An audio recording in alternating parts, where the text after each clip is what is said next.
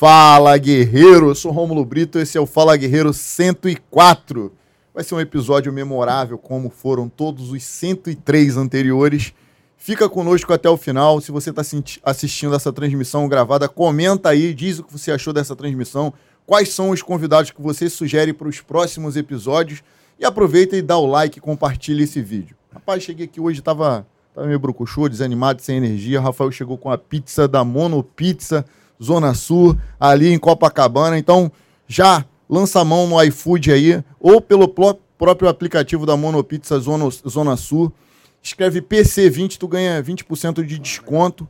Então é aquela moral que eles dão pro policial, estão dando para você que assiste o Fala Guerreiro também. Queria agradecer a Urban Police, que é uma empresa que fabrica uns óculos com design arrojado, com proteção UV 400. Aproveita que tá, o verão tá chegando aí e tampa essa tua cara de entidade. Fica, pô, mais apre apresentável. Brincadeira, todo o nosso público é bonito, só Rafael que é esquisito. é isso, eu queria agradecer a Carretel Mídia, que é a nossa produtora de conteúdo que faz isso aqui acontecer. Tá com o Instagram querendo bombar aí, YouTube e tudo mais? aciona a Carretel Mídia, a o link está aqui na descrição do vídeo. Muito obrigado por nos acompanhar. Rafael Salgado Martins. Fala, rapaziada, boa noite. Prazer poder ter a presença de vocês mais uma vez. Como o Romulo falou, reforçando, curte, compartilha o vídeo aí para dar uma relevância para o YouTube. As pessoas que forem procurar um conteúdo policial, o YouTube vai entregar o nosso conteúdo para eles. Isso é super importante aí para a manutenção do canal. Torne-se membro do canal também para nos apoiar. E hoje o nosso convidado é muito especial, episódio de 104 já é um convidado que eu tô ali aliciando ele já há alguns meses. O cara é difícil, o passo do cara é caro. A gente teve que, porra, juntar dinheiro, fazer vaquinha, pegar o 13 terceiro para poder, porra, entendeu? Fazer a contratação. Mas é caro porque realmente ele é muito requisitado. É uma pessoa que entrou para a história da Polícia Militar. Ele, depois que saiu da Polícia Militar, né, foi até capitão do BOP, é capitão veterano do Batalhão de Operações Especiais. Ele também é mestre em antropologia, pós-graduado em administração pública e gestão de recursos humanos especialista em gerenciamento de crises com reféns, tiro policiais e ações antibomba. É, ele, ele teve especialização, fez especialização em segurança nos Estados Unidos, em Israel. Foi consultor do filme Tropa de Elite, acho que um dos maiores sucessos aí do cinema brasileiro.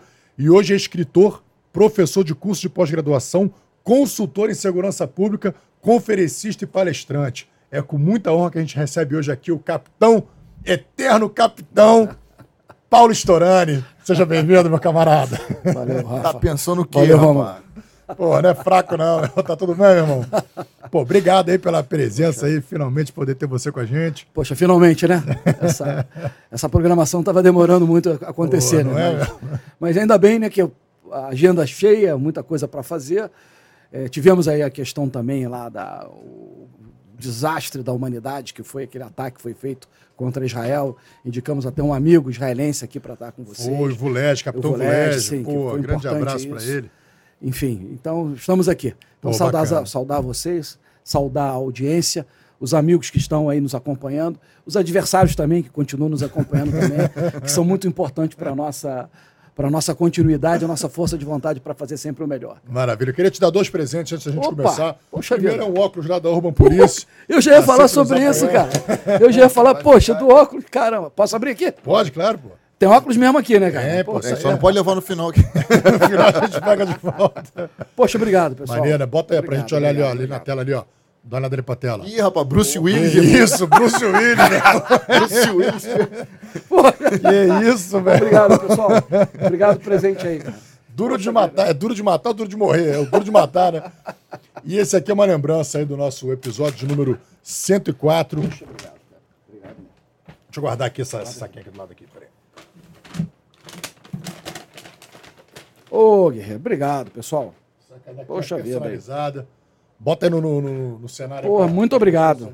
Poxa, cara, deixa eu aqui. Eu esqueci, cara. Eu esqueci de pedir, porra, vacilei. Papelzinho, a caneta, que eu fico aqui anotando aqui o, os pensamentos. Pô, muito obrigado, viu? Pô, muito, nada, muito gentil da parte de vocês. Muito obrigado, obrigado você cara. por estar aí conosco. Storani, vamos, vamos começar ali do começo. Ali. Conta pra gente um pouco a tua história, cara. Como foi a tua infância e o que te levou a escolher o, o se tornar Sim. policial militar, né? Sim, vamos lá, pessoal é, deixar bem claro que é, a vida é todo um processo. Né? E a gente aprende muito mais com as dificuldades e com os fracassos do que com as vitórias. As vitórias a gente acostuma rápido com elas, e quando a gente aprende que ela é fruto de todo um esforço, de todo um sacrifício, que faz valer a pena toda a conquista que você obtém ao longo da sua vida, e você faz uma retrospectiva do que você já passou antes, você tem todo o mérito de chegar onde chegou. Tá?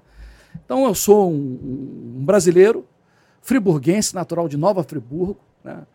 nasci em 1962, no bairro de Olaria, filho de um caminhoneiro com uma cabeleireira. Os meus avós paternos eram colonos do interior do estado do Rio de Janeiro, fazenda São Jerônimo, lá perto de São Sebastião do Alto.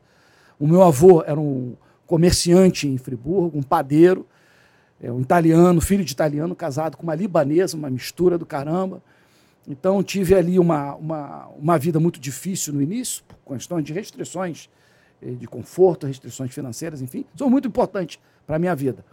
Até que eu mudei para o Rio com 10 anos de idade, fui morar em Cascadura, né, ali na rua Barão do Baranal, e passei boa parte da minha infância no, no, no subúrbio do Rio, e que foi muito importante para o meu aprendizado é conviver com uma cultura diferente daquela com a qual eu nasci e fui criado em Nova Friburgo. Então essa diferença foi muito interessante. Só te fazer uma pergunta, quando Sim. você morava em Friburgo, você falava e, e, não, mas isso é, isso é não, são, dois, são coisas, é, é na casa, não é do fulano, é na casa de fulano. Casa de fulano.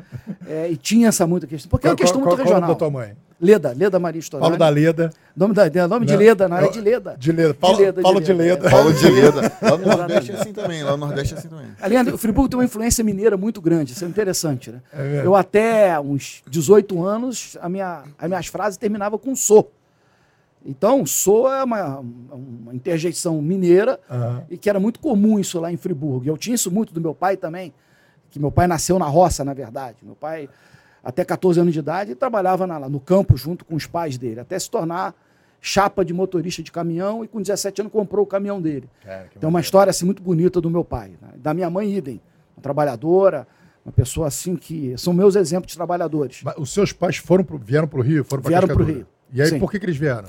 O meu pai ele agregou o caminhão dele no Açúcar União que ficava ali em Piedade. Tá. Então passou ali 30 anos da vida dele ali, e eu, morando em Cascadura, fui estudar numa escola, uma escola pública, 5 de julho, ali que fica perto de Cavalcante, e minha vida foi em subúrbio. Até um momento que foi muito importante na minha vida, isso, deixar muito bem claro, que foi a separação dos meus pais. Como isso foi importante para mim, para dar um direcionamento na minha vida. Porque até então não tinha grandes preocupações. Estudava, como todo mundo ali, mas um momento assim de, de, de inflexão naquela trajetória de vida me fez refletir sobre o meu futuro. Foi uhum. o primeiro momento da minha vida que eu fui pensar no meu futuro com 15 anos de idade. Aí percebi o quanto eu havia perdido de tempo por ser um aluno que estudava para passar.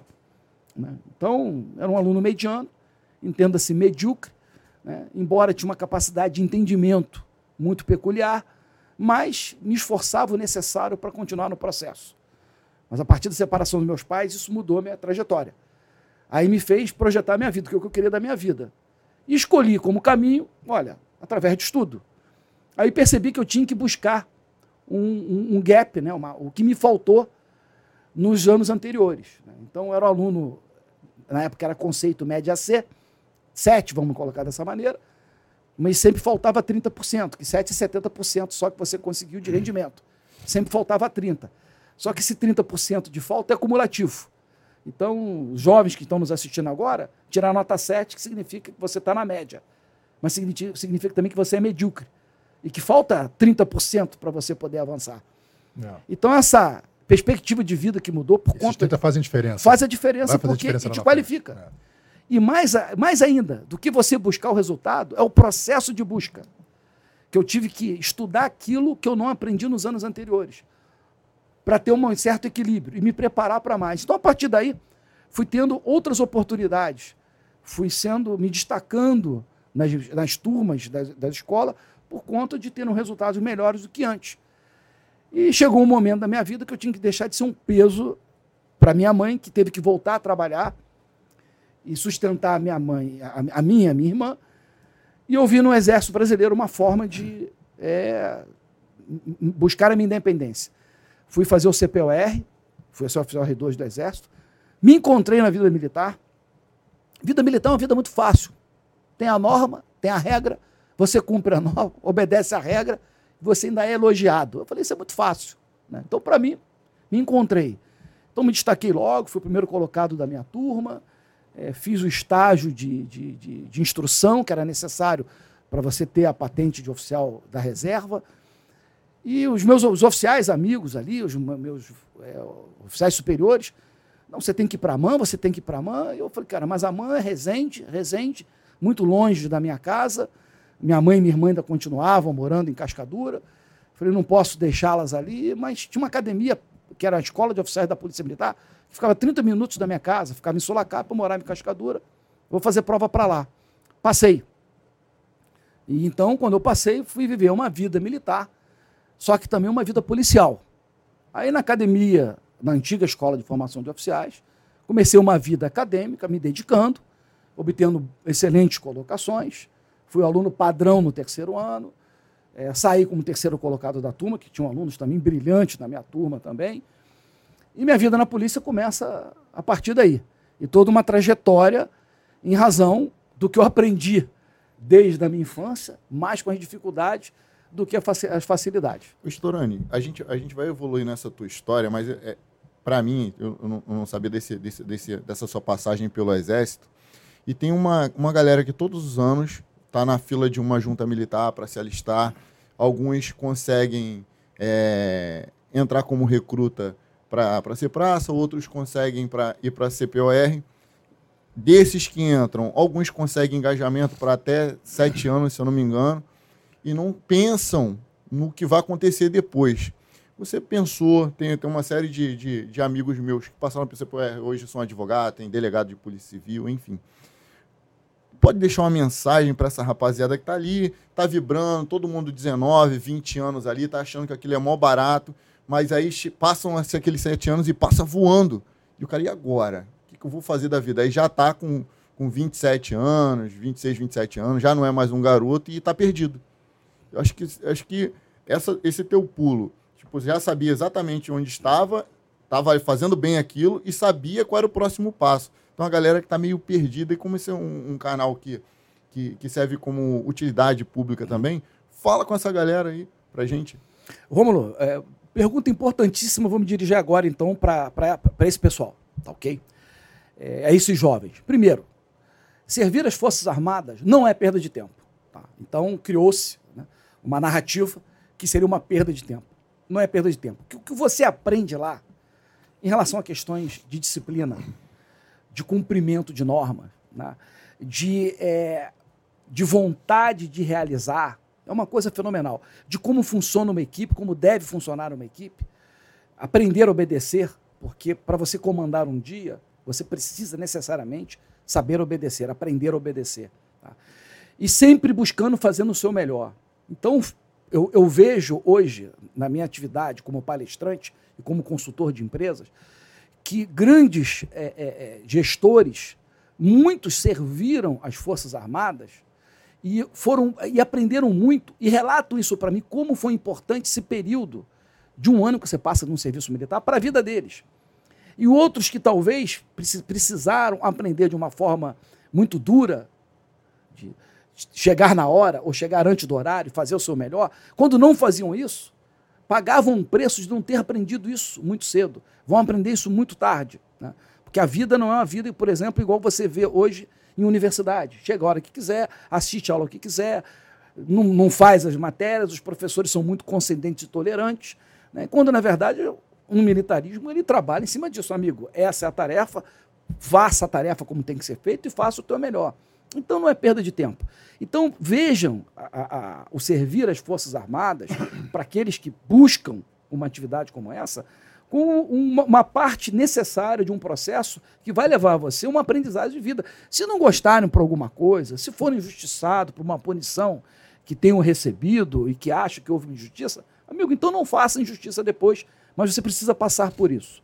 Então é uma grande aprendizagem. Ainda mais aqueles que têm o ensino médio, que têm oportunidade de fazer um curso de oficiais da reserva, fazer um CPOR, tá? ou um NPOR, que é um núcleo que é específico de uma arma, enfim, é uma grande oportunidade de aprendizado também, principalmente que ser preparado para comandar. Né? Então eu já comecei muito cedo na vida, com 19 anos, com 20 anos, já comandava a tropa.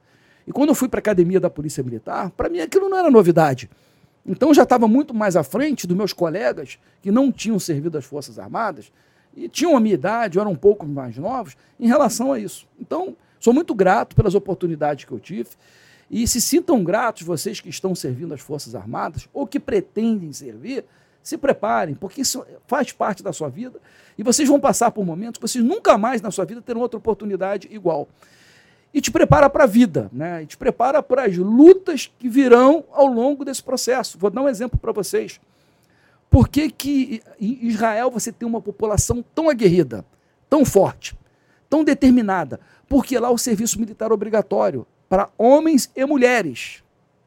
E numa, por quê? Porque todo cidadão israelense, ele é um combatente por natureza, para defender a sua casa, a sua família, né, a sua pátria, a, as suas crenças. Então, eles são aguerridos por conta disso. Né? E quando há uma mobilização, o pessoal já está pronto para aquilo, sabe o que tem que ser feito, sabe como é que é a regra do jogo. Tiveram aqui com o Rafael Vuled, que é um grande amigo, e foi capitão dos Golanes, né, que é uma brigada uhum. lá, que tem a história lá ainda. Exatamente. É um pessoal sensacional, é uma força especial, na verdade, né, e que mostrou quanto eles são preparados para isso. Então, vocês que estão nos assistindo agora, acreditem nessa oportunidade. Vivemos um momento muito peculiar da história das Forças Armadas. Essas coisas passam, os homens passam. Fique tranquilo quanto a isso. Tudo passa, né? Segundo até a, um quadro que tinha ao lado de Chico Xavier, que isso também passa. Os problemas passam. Mas acreditem na sua preparação, porque mais adiante, quando você for requisitado para algo que precisa de mais empenho do que a maioria está preparada, você vai fazer a diferença. Oh, bacana, bacana. E legal que depois de você passar pelo curso de formação de oficiais da Polícia Militar, você retorna para a sua cidade natal. Foi sua primeira lotação, né? Sim. Como é que foi? Você pediu para ir para Friburgo ou foi o destino que te mandou para lá? Na verdade, houve ali na minha turma especificamente, toda a minha turma, ela foi é, lotada nos batalhões de interior. Os únicos que ficaram no Rio de Janeiro foram para o Regimento de Cavalaria, o Enico Unido Santos, que fica em, em Campo Grande. Né? E eu só não fui para o Regimento Enico Unido Santos, embora eu tinha sido, como cadete, eu fui competia em, em competições de equitação, porque um grande amigo meu, da minha turma, o Gilmar, que tinha cavalaria no sangue, ele queria ir. E se eu fosse, se um de nós, se todos que estavam ali nas primeiras colocações fosse, ele ficaria de fora. Então, assim que foi aberta a vaga, eu, eu desisti da vaga, no dia da escolha de, de, de, de classificação, e virei para cima para a turma, que é uma escolha feita no auditório, é chamado por classificação, e você escolhe para onde você quer ir. Então, todo mundo na expectativa que eu fosse para ficar no Rio de Janeiro, né, para o regimento de cavalaria, eu olhei para trás, olhei para o jornal e falei, não vou para a cavalaria por sua causa. Né? E foi um recado que eu dei para minha turma, que aquela vaga que eu estava abrindo mão era para esse grande amigo, que se tornou até depois comandante, quando chegou a coronel do, do regimento. Ele, o Gilmar é um cara excepcional, um grande amigo que eu tenho até hoje de turma, como todos, mas o Gilmar tem assim um carinho especial por ele. E em Friburgo eu falei, bom, não vou para lá, eu vou para Nova Friburgo. E os primeiros colocados todos foram para Friburgo. Né, isso foi muito interessante. Como é que foi voltar para Friburgo como tenente agora da Polícia Militar? Eu, eu, nós voltamos aspirantes até. Então foi uma experiência interessante, porque eu já conhecia a cidade. Né? E era muito interessante porque a, a, eu tinha familiares muito próximos ao, ao batalhão. Né? E tinha outros que moravam em outros bairros, enfim. E acabei encontrando ao longo desse tempo que eu fiquei lá, esses amigos, e foi assim, uma experiência muito interessante. Porque Friburgo é uma cidade maravilhosa, uma, tem um raízes muito forte lá. E foi assim uma sensação muito boa, porque eu volto pela Polícia Militar agora para proteger a cidade na qual eu nasci. Foi, uma, foi teve simbólica, simbolicamente importante para mim. Isso era década de 80, né? Sim, isso foi 1986, quando e a gente na, voltou E nesse lá. período, quais eram os, os, crimes que assolavam ali a localidade? De... Na verdade, quando começa, né? E tem uma questão aqui que só esse tema tomaria todo o nosso tempo aqui de, de, de entrevista, né? É, começa a região serrana é sofrer com a questão relacionada ao tráfico entorpecente, a consolidação do tráfico entorpecente, as facções criminosas que começam a controlar o tráfico. Então, Friburgo, Teresópolis, que era uma unidade, né, uma, uma companhia do batalhão de Friburgo que tomava conta de Teresópolis. Tanto é que eu fui ser subcomandante depois de três meses em Friburgo, eu fui ser, fui nomeado subcomandante dessa, de, de Teresópolis. Então tinha ali uma, o início de uma consolidação do tráfico entorpecente da forma que começou a se consolidar através de facções criminosas. Tá? Por conta de. 86 já? Já 86. Na verdade, isso começa é, no, no, início dos anos 80. 84 é muito grave isso, 85, 86 consolida. Anos 90 que tivemos uma explosão de violência por conta dessas estruturas estarem, serem, estarem sendo consolidadas. E uma decisão equivocada do governo da época de impedir que a polícia atuasse. Não preparou a polícia para atuar, porque havia um argumento até com, com bases importantes, que a polícia não sabia atuar em comunidade. De certa forma, sim. Mas a não atuação da polícia e a falta dessa preparação fez com que consolidasse uma modalidade criminosa de narcotraficantes, dominando territórios, geralmente comunidades, favelas, aglomerados subnormais, numa visão sociológica, e que quando a polícia começa a atuar, quando houve uma mudança do governo, encontrou uma resistência absurda de criminosos já com fuzis de assalto, organizados, é, controles de território, com, equi com grupos que invadiam o território das facções rivais, e ao Rio de Janeiro que nós estamos vendo hoje, que nada mais é do que aquilo que começou lá nos anos 80. Uma coisa interessante, eu, eu, eu morei em Friburgo também, meu, meus pais. Eu, eu, nasci no Rio, e aí meus, meus pais mudaram para Vieira, Vieira na estrada Friburgo, Teresópolis, Friburgo. Meu pai trabalhava naquele hotel Samoritz. Pô, visitei muito Samoritz com a minha família. Meu pai ficou 18 anos nesse Poxa, hotel. caramba. Foi gerente do hotel durante 18 anos. E aí, quando comecei a ter idade escolar, ele tinha que escolher ou vai para Friburgo, vai para Teresópolis, se por incrível que Friburgo era um pouco mais perto. Sim. E aí ele escolheu a cidade de Friburgo. Então, passei a minha infância lá até os 13 anos de idade, quando eu voltei para o Rio de Janeiro. E quando eu retornei... Isso que ano foi? Que ano foi? Isso foi... Eu nasci em 76, 70, 78 ali em Vieira, teve ter para Friburgo em década de 80, okay. 79, 80, e saí em 90, 90. legal. Então, assim, uma coisa interessante que eu percebi foi o processo de favelização de Friburgo e Teresópolis. Sim. Friburgo, eu lembro que ali na rodoviária, cara, pô, era uma montanha verde. Hoje você vai lá, você vê uma favela atrás da rodoviária. Exatamente. Vocês falam, por Exatamente. exemplo, não é a primeira vez que você fala de Friburgo, não é a primeira vez que vem um convidado que também teve uma, uma, uma boa passagem de tempo lá para Friburgo. Sempre que eu penso em Friburgo, eu nunca fui a Friburgo. Sempre que eu penso em Friburgo, eu penso em um lugar arborizado, com umas casas coloniais. Essa é a imagem que vem Sim, tem, tem também, tem também. Mas uma coisa impressionante, assim, é, é como a segurança, das, eles colocam tudo na conta da polícia. Ninguém faz o teu trabalho. Não. Ninguém faz o teu trabalho direito. Então, no caso, assim, essa coisa, esse processo de favorização, dentro, talvez, da minha ignorância, acredito que seja uma responsabilidade da Secretaria de Urbanização, de, de Secretaria das Cidades, né? de desenvolvimento, cidade, infraestrutura, o que quer que seja. Deixa a coisa solta, deixa o pessoal tomar o terreno que quer, vai construindo ali de forma lenta. E aquilo acaba se tornando redutos de, do, do, crime organizado, porque o Estado não entra, quando entra, entra com a polícia e realmente entra para reprimir. E, e, hoje a gente tem esse problema aqui de segurança pública no Estado inteiro. Hoje em dia as facções estão dominando o Estado inteiro. Rafa, até que na verdade o que houve nos anos 80 e anos 90 foi um estímulo para que esse processo ele se consolidasse, o estímulo à favelização. Né? Eu me lembro de discursos de determinadas autoridades né, que estimulavam isso, porque havia sim um déficit é, é, é, urbanístico, na verdade, habitacional, grave, mas não criava, através de. A, sociologia explica como é que deve funcionar uma cidade.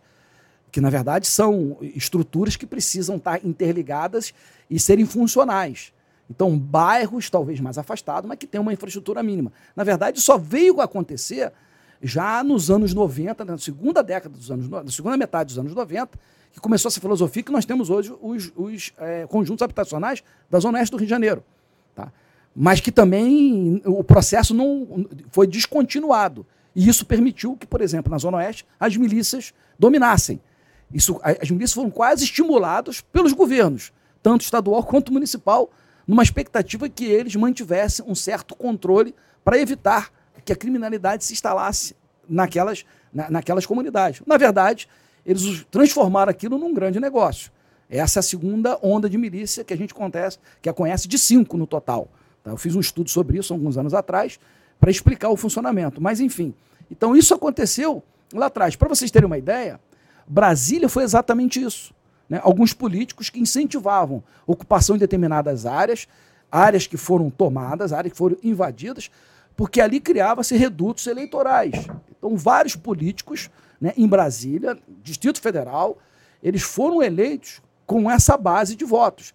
Então foi criado, aproveitando-se né, de, de, uma, de uma necessidade de uma população por uma deficiência habitacional, eles estimulavam a, a, a invasão e depois eles vinham para proteger aquelas pessoas e, logicamente, fidelizavam o voto a partir desse, desse fenômeno. Era um então, custo baixo, então, né? Na exatamente, verdade, claro. É a responsabilidade claro. de assumir, assim, pô, a, essa questão de de habitação é uma responsabilidade do Estado. Então, pô, não estou afim de assumir isso, até, até porque eu vou ter que organizar.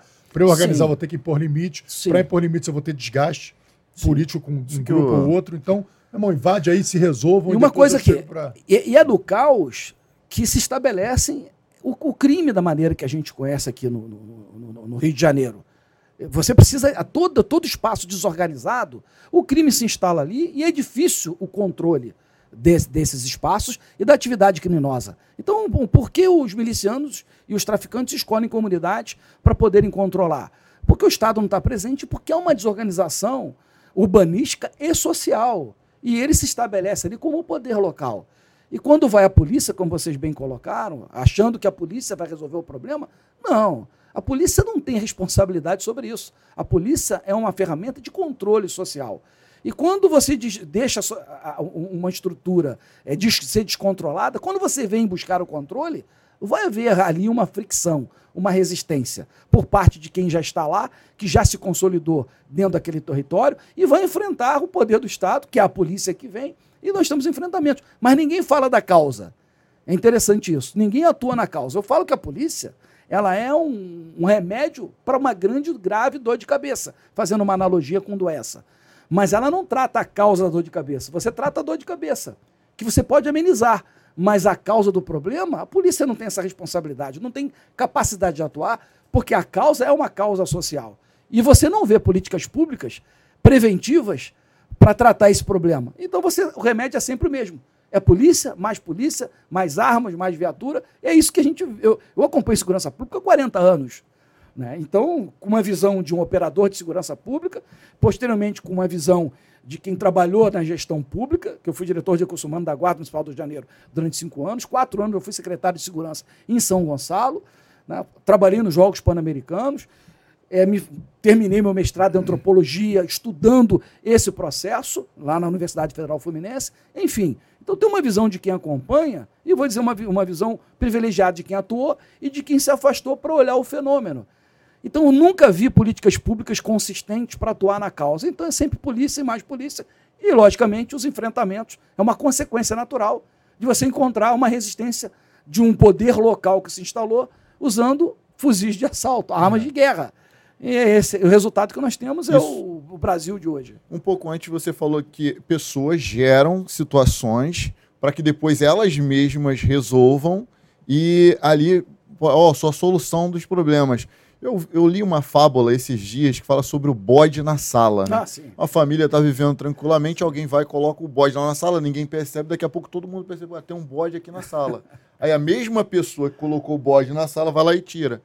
Nossa, ele é incrível, viu?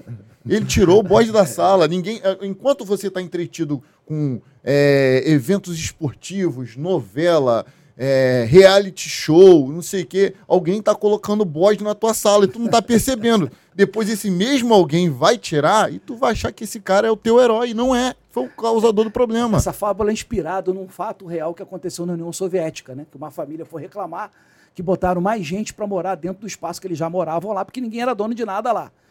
Aí quando foram reclamar, aí o, o, o comissário do soviético lá local, ah, tá reclamando? Botou o bode na sala. Aí o troço ficou desesperador. Aí qual foi a solução depois? Quando tira o bode, eles ficaram agradecidos aos sovietes, né, aos comissários, porque retiraram o bode. Exatamente. Você cria um problema, você agrava o problema, ou seja, até outro é, problema. É, você aumenta a desgraça para depois diminuir a desgraça, mas você continua na desgraça. A pena está um pouco diferenciada, está amenizada. E todo mundo fica feliz com isso. Isso é, um, é o padrão de como né, o comunismo atua em, em, onde eles controlaram, onde eles foram implantados. É maquiavélico. Eu é vou te claro, falar uma coisa. Eu, eu, falei com você que eu tive uma experiência, assim, alguns anos eu fui, antes de ser polícia, eu fui, fui artista, né? Então fiz novela, fiz. É, apresentei programa de televisão, teatro, tal, não sei o quê. Numa dessas experiências com, a novela, eu gravei uma novela chamada Tempos Modernos, na Rede Globo.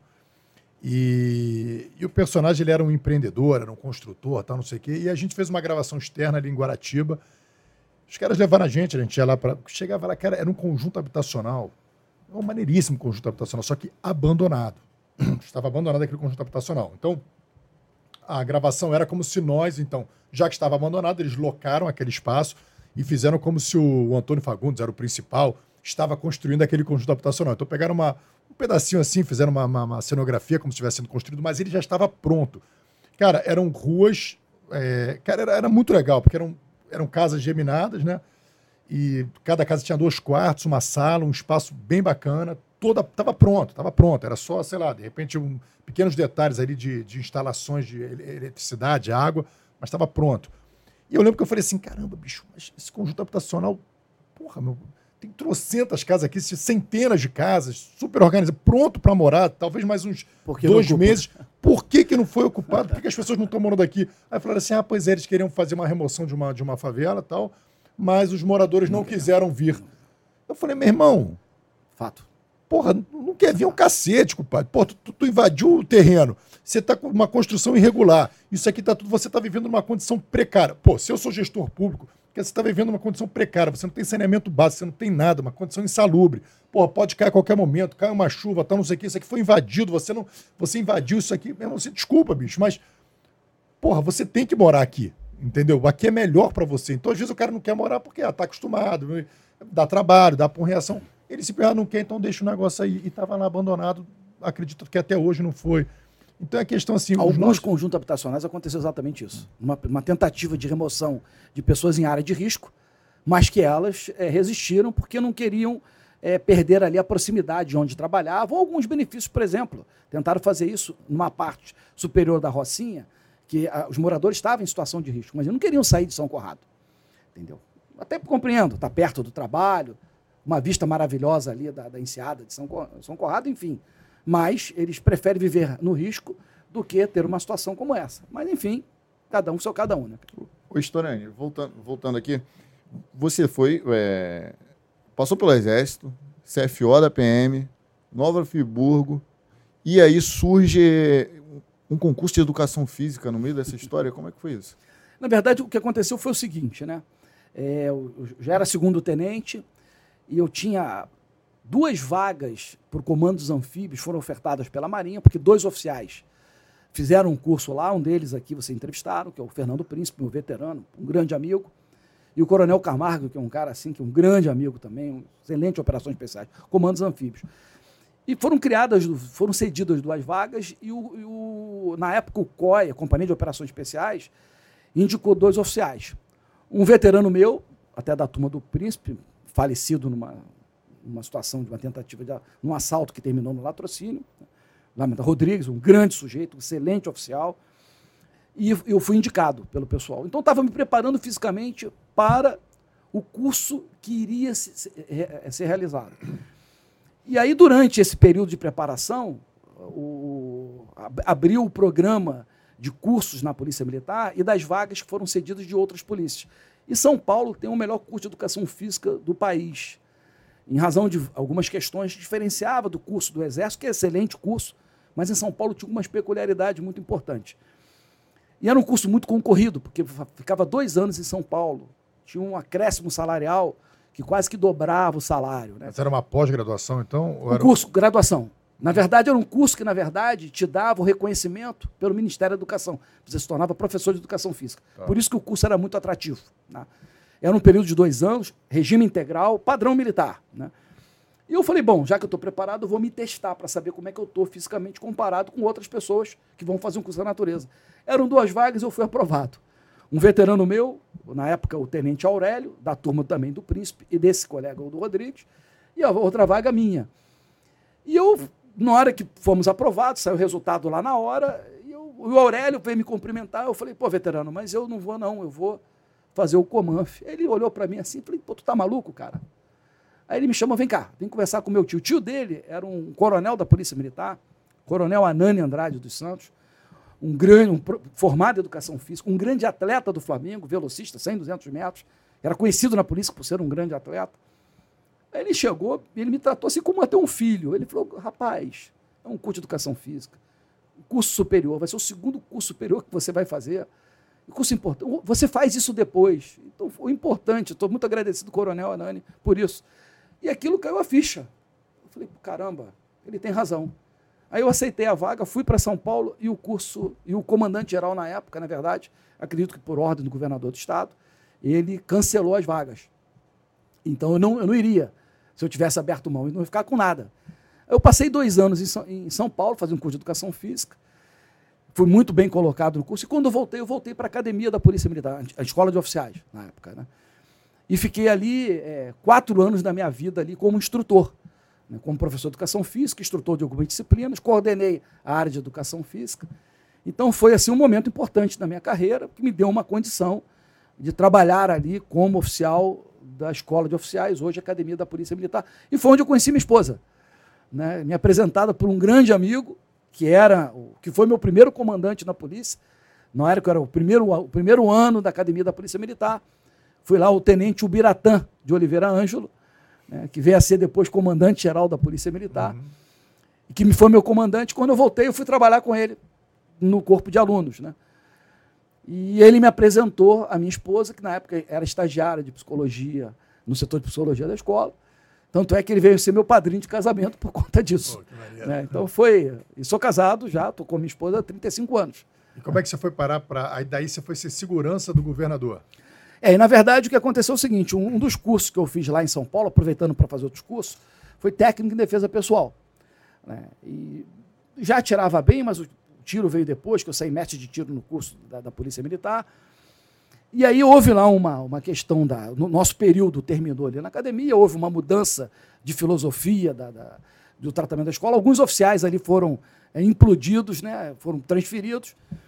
E um grande amigo também, o coronel Cavalieri, na época major, que já tinha trabalhado na segurança do governador, foi convidado a retornar e ele me indicou, né, por questões das minhas características, trabalhar no, como segurança do governador, que foi uma grande experiência para mim. Tá? Não a questão só da segurança de autoridade, mas conviver próximo ao poder. E você chegar à conclusão que os políticos que estão no poder estão cagando para a gente, para a sociedade, para as instituições. É isso que eu vi. Né? Não, não, ligava. A, a, as decisões. Podia falar cagando aqui? Tem algum Pode, problema? Não. não. Então foda-se também, que eu já falei, né? Agora já foi. Então, não só as autoridades, mas a, o, o, o, próprio comando da instituição. Né? Então, isso para mim foi decepcionante, na verdade, nesse aspecto. Eu, então, para o bem e para o mal. Para o bem, porque você sabe como é que funciona a estrutura de governo como é que pensam os políticos brasileiros. Né? E para o mal, para você saber que as decisões são tomadas por questões de políticas internas e políticas eleitorais. Nunca o bem-estar da população. Isso para mim foi uma grande decepção. E em alguns momentos assim, eu, se não fosse né, uma indicação pessoal do então Major Cavalieri, que é um grande sujeito, que eu tenho uma grande estima por ele, Caveira, é um Caveira que tem uma posição importante, tem uma história, fundador do que da, da unidade que deu origem que é o BOP, então tenho um respeito por ele muito grande, um grande amigo. Né? É, se não fosse por, por essa indicação, eu, talvez eu tivesse pô, pedido para retornar. Em alguns momentos eu pensei nisso, mas tinha a lealdade de quem me indicou para até não ficar mal, que ninguém pedia para sair daquela estrutura, porque me deu uma condição também, eu, isso não tenho como negar, de eu, de eu trabalhar num dia, ter um, alguns dias de folga e nessa folga eu dirigi um caminhão do meu pai. Meu pai tinha se tornou ali um empresário na área de transporte, tinha alguns caminhões, e eu, para complementar a renda, eu dirigia caminhão. Depois eu fui ajudar meu pai na administração da, dessa, dessa pequena empresa que ele tinha, enfim. Então foi um momento que eu consegui ali criar uma estrutura básica, né? porque eu já estava casado, já, já estava, por, na verdade, estava por casar. Isso me deu uma condição básica ali de de começar a minha vida, porque eu tinha uma outra atividade uhum. nessa como, como caminhoneiro no início, uhum. seguindo os passos do meu pai, mas depois como gestor e, de uma empresa. E como é que era conviver com o Brizola? Como é que ele era? Olha, tratava a gente como eu acho que a autoridade tem que tratar, tratar o policial. Né? Como cachorro, parece que a gente era tratado. É e dentro do cachorro um cão de guarda, entendeu? Eu tratava muito mal, mas eu entendia muito bem. É, tinha ali uma, uma questão que ele tinha com os militares, com os policiais, em razão do que ele viveu. Tinha um ranço, né? Um é, ranço. tinha um certo ranço. É, é, eu estou falando ele especificamente, né? Eu me lembro que um, um, grande amigo que a gente fazia parte da, da segurança e a gente tinha que ficar ali na, na, na residência dele, não, não, não morava no palácio, mérito dele, eu achei um mérito disso. Esse é um ponto forte do, do, do Brizola. Ele não morava no palácio, ele morava no apartamento dele ali em Copacabana. Mas isso fazia com que tivesse sempre uma equipe de segurança lá. Então tinha que ter um oficial lá para 24 horas. Né? Então me lembro um grande amigo meu que não vou falar o nome dele por questão porque eu não dei autorização para falar, também operações especiais, que trabalhava na equipe de segurança. Um dia o cara estava muito, muita febre, muito adoeceu o camarada, meu cara estava bancando lá. E ele me ligou pedindo, olha, cara, não estou aguentando, então eu estava indo substituí-lo na madrugada para ele poder ser atendido médico. E nesse ínterim, o governador chegou lá em determinado momento, viu ele lá, pô, mal pra caramba, percebeu que estava mal. Aí ele virou para ele: Olha, o tenente, não fica aqui na, na no tempo, não, vem aqui para debaixo da marquise. Então o cara fudido ali de febre, não, não fica no tempo, não fica na marquise. Mas, pô, sem problema nenhum, sem nada. Eu não tenho problema nenhum de ser maltratado ou bem tratado, isso não vai fazer diferença, né? Para isso, eu não tenho problema nenhum em relação a isso. E esse colega também não viu o problema, fui lá substituí-lo, a missão tinha que ser cumprida, né? Então, é, a, experiência foi interessante nesse sentido. Mas o camarada você aprende pela sagacidade que ele tinha, né? sem dúvida nenhuma. Brizola era um político sagaz, entendia perfeitamente do que estava acontecendo. Eu me lembro, em alguns momentos, né, já que passou tanto tempo, e o Brizola já está desencarnado, eu vou falar isso, ele já alertava em relação ao Lula, aparecimento do Lula como uma liderança da esquerda na época, e cuidado que tinha que ter com esse, com esse, com esse cidadão, ele falava isso, né? e tratava o Lula como um pelego, que na verdade ele tinha ali uma relação é, como sindicato, com empresariado, promovia a greve, e depois o, os donos de empresa lá chegavam junto do sindicato, então acabava a greve. Então ele alertava em relação a isso.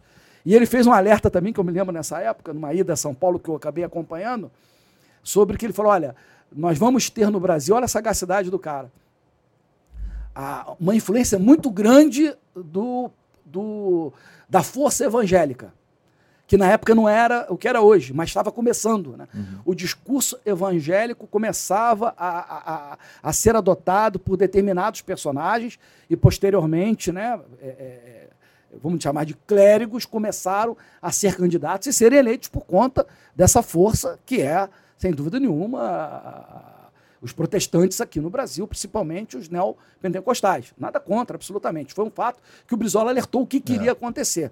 Então, embora, embora eu tivesse algumas restrições em relação às ideias, não em relação ao governador, eu vou protegê-lo ali da melhor maneira que, que eu puder e dando o meu melhor. Mas ele tinha essa sagacidade. Agora, uma pessoa que eu fui trabalhar depois que ele foi ser candidato a presidente, que eu tenho assim uma profunda estima, é o Nilo Batista. Aprendi muito com Nilo Batista uma visão assim de, de direito pleno que eu não tinha na época, em razão de limitações, sem dúvida nenhuma, e que ele conversava muito. E ele, eu não sei porque ele conversava muito comigo, levantava algumas questões, queria saber a minha opinião, enfim, e me dava essa liberdade. Então, eu tenho assim uma, uma, uma, uma, uma questão relacionada ao Nilo Batista de respeito, né, guardando ali, respeitando as posições ideológicas dele, como faço com todas as pessoas com que eu convivo. Né, mas eu aprendi muito com o Nilo Batista sobre isso, sobre o, o, o, papel disso. E é interessante porque ele, ele era uma pessoa mal vista dentro do partido, em razão de determinadas posições de direito que ele tinha. Né? Então mostra que quando alguém né, acredita naquilo que faz, mesmo tendo ali do mesmo grupo, mas ele acaba se antagonizando dentro do grupo por conta dessas posições que não seriam muito afinadas com determinadas linhas dentro do partido do governador é. na época. Tem uma coisa assim, uma observação sobre o Brizola, que, que é interessante quando você falou da sagacidade dele, né? É quando o político ele deixa, independente se você achou bom o legado ou não, tá? Mas ele uhum. deixa um legado, no caso assim, sucessores.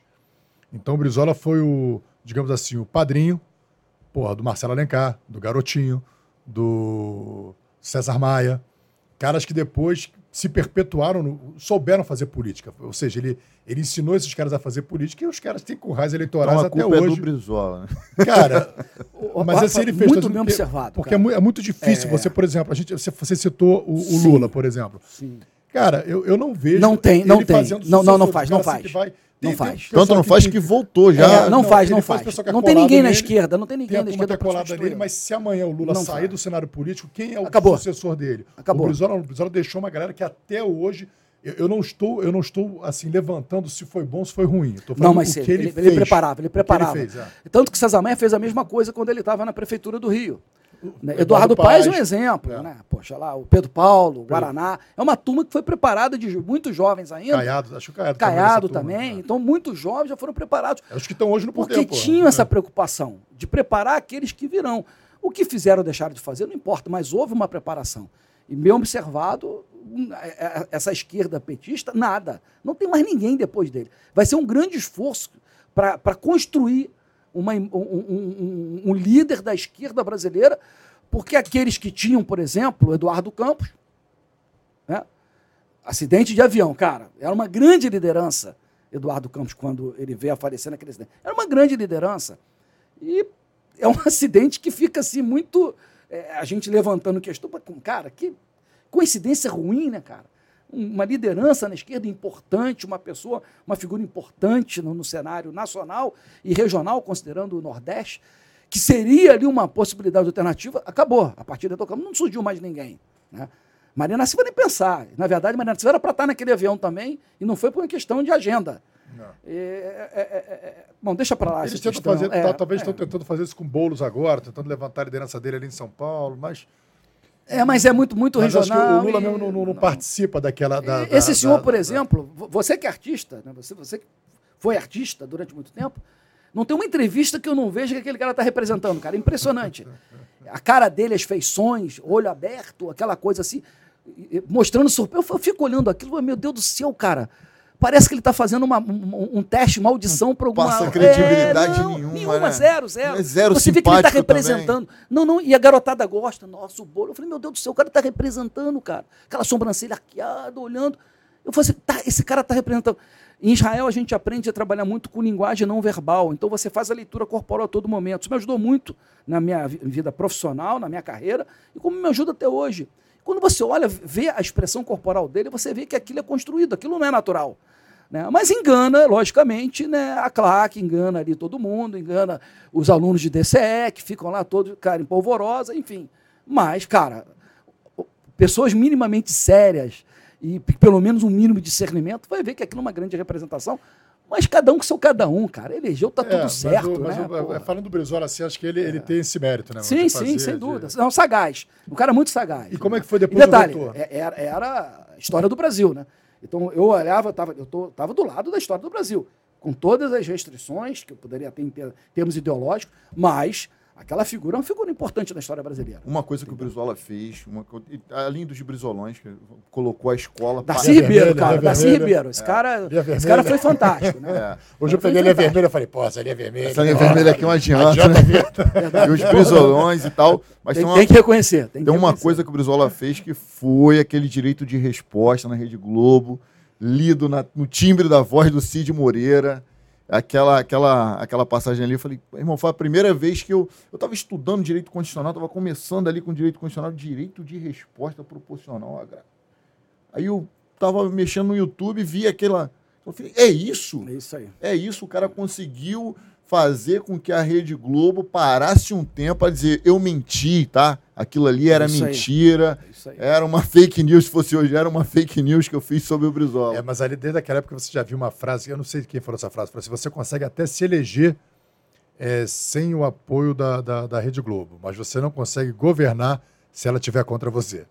Não, porque o domínio da, da, da, ah, da informação é, é, é, muito importante. A história atual mostra isso, né? É, esse canal, na verdade, a gente fez até esse canal justamente para dar uma, uma, uma, opção, uma alternativa para que, é importante, nos assuntos é policiais, a pessoa poder escutar um policial, entendeu? Sim. Falando sobre um fato que ele viveu. Né? vou dar um exemplo para vocês aqui. Eu fui chamado para o Globo News Internacional, não me chamava há muito tempo. Desde que eu tive uma.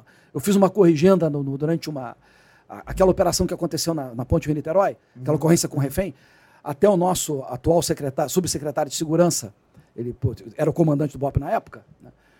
e eu, me chamaram lá para acompanhar. Aí eu fiz uma corrigenda de um, de um dos protagonistas lá da, da, do, do, painel, se eu não me engano, o nome do programa, que a partir daí não me chamaram mais. Eu entrei, de, entrei, no, entrei, no, pô, entrei na canela, não teve dúvida. Falou uma bobagem, eu entrei na canela, criou um mal-estar, né, que ele tentou corrigir, mas o mal-estar foi estabelecido. Aí me chamaram para o Globo News Nacional para falar da iminência da invasão de Gaza.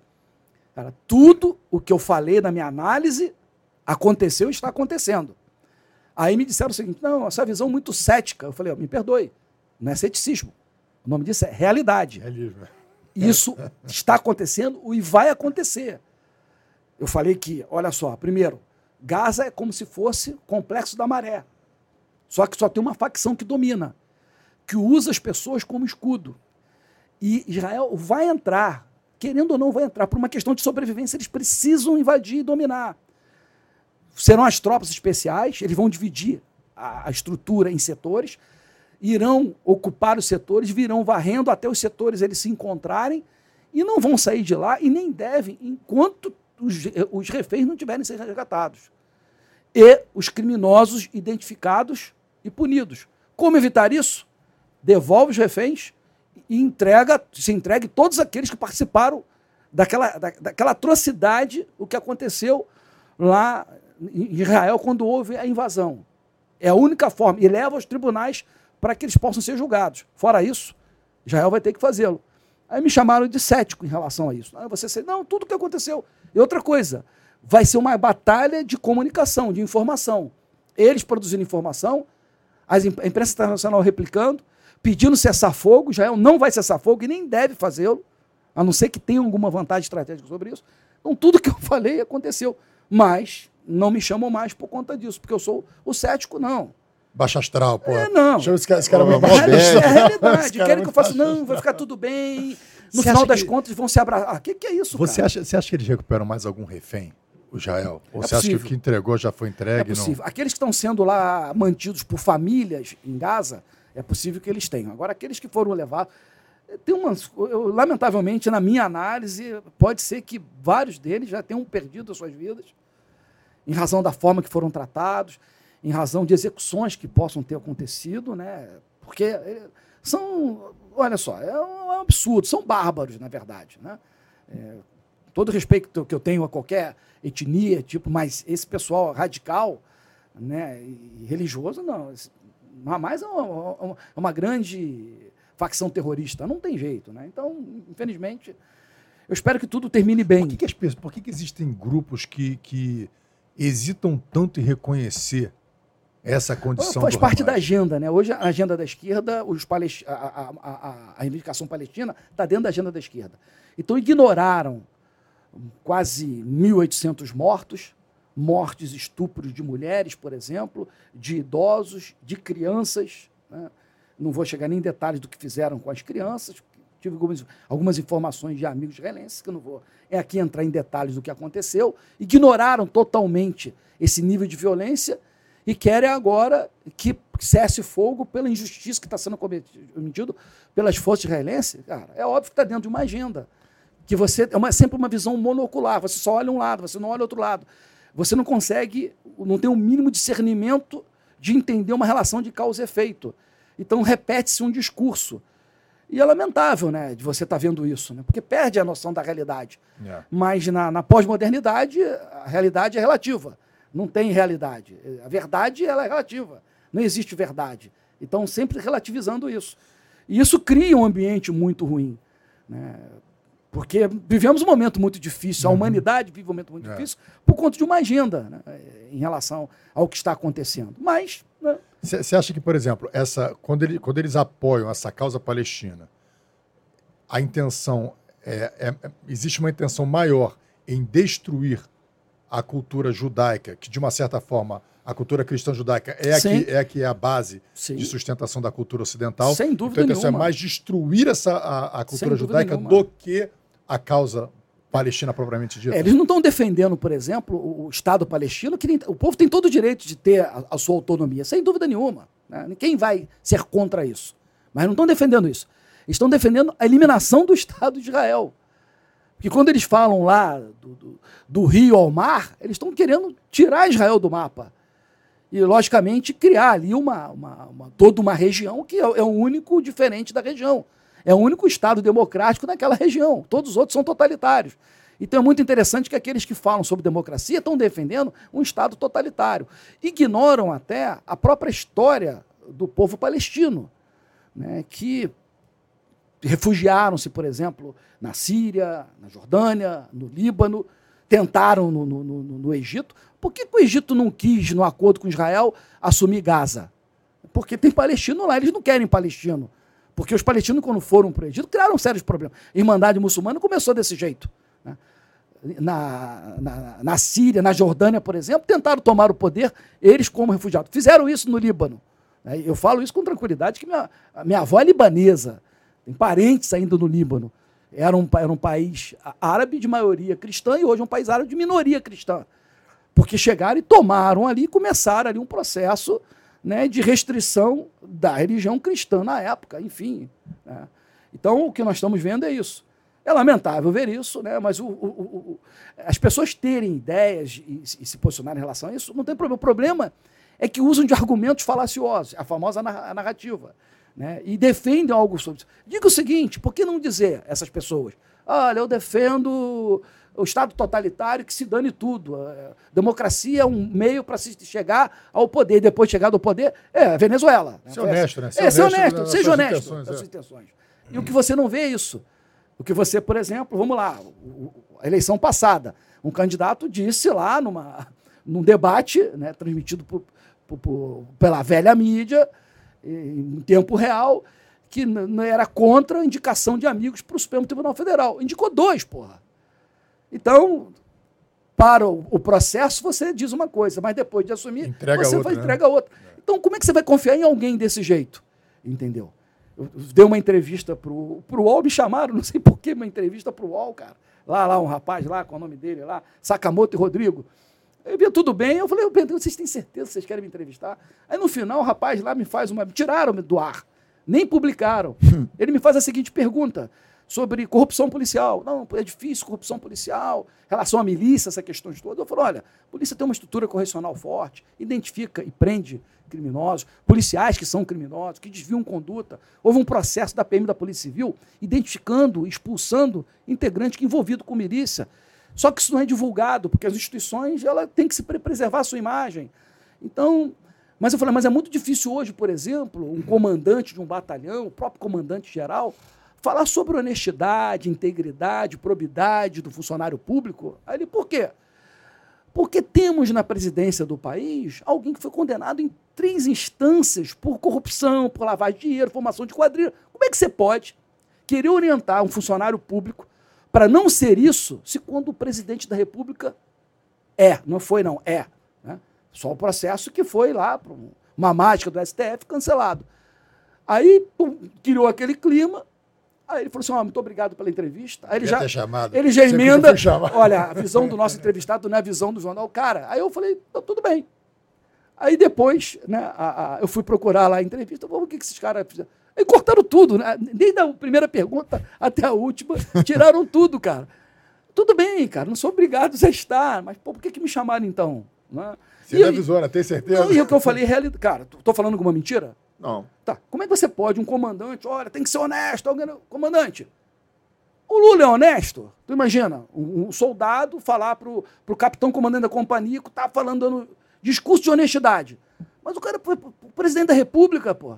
Ele foi premiado, a desonestidade dele foi premiada com a anulação do processo, a permissão para ele concorrer e essa eleição aí, né? Vamos lá, eleição, né? E foi eleito presidente da República. Então, Pode acontecer com a gente também. Por que você está falando de honestidade quando o cara não é? É muito difícil.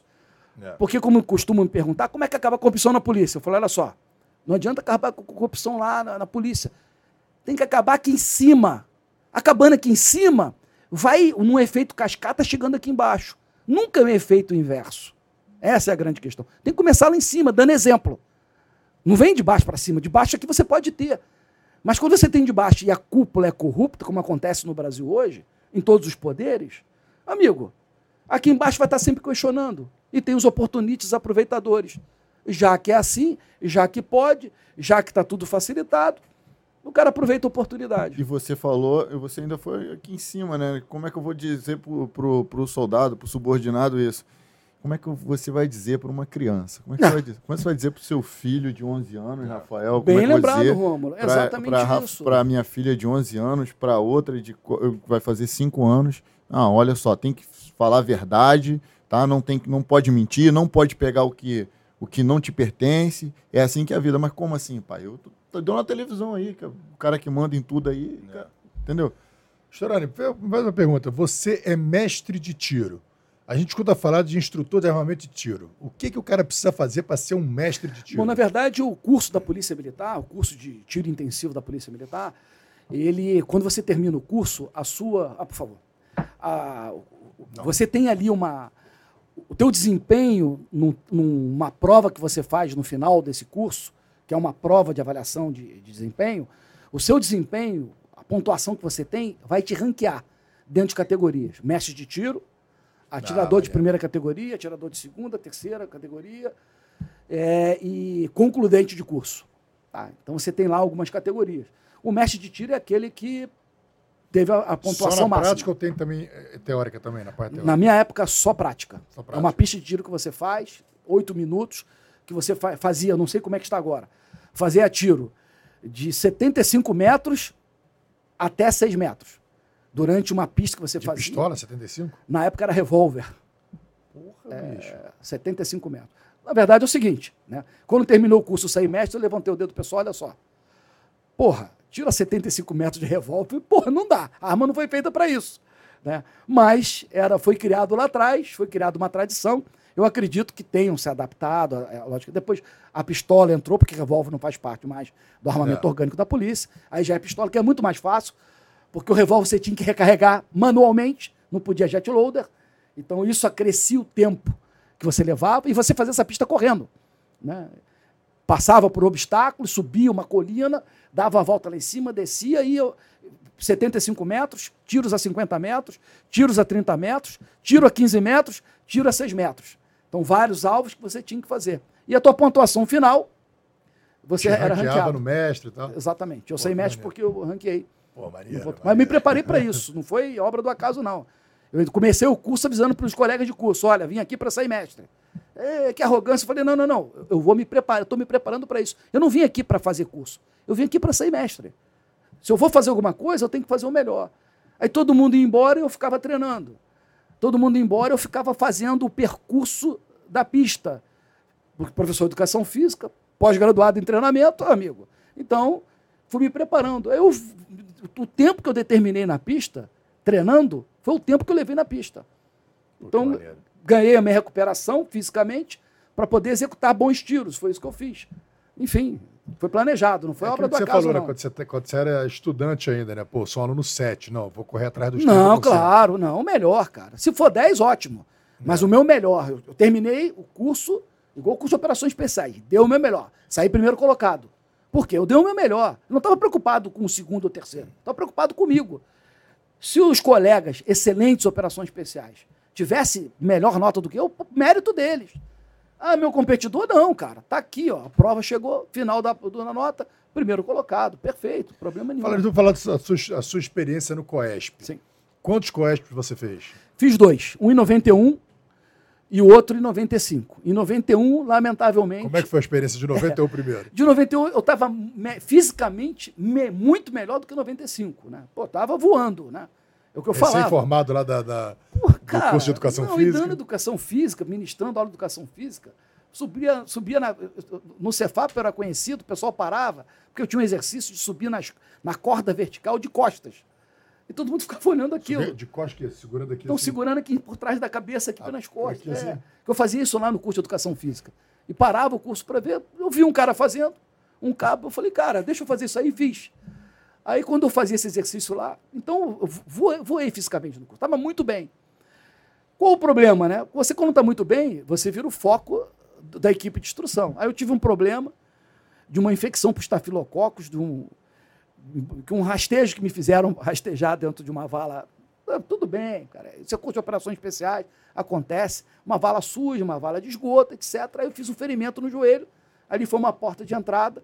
Isso me gerou uma, uma infecção da virilha até o tornozelo que eu tive. É. é e não fui desligado e nem pedi para sair do curso.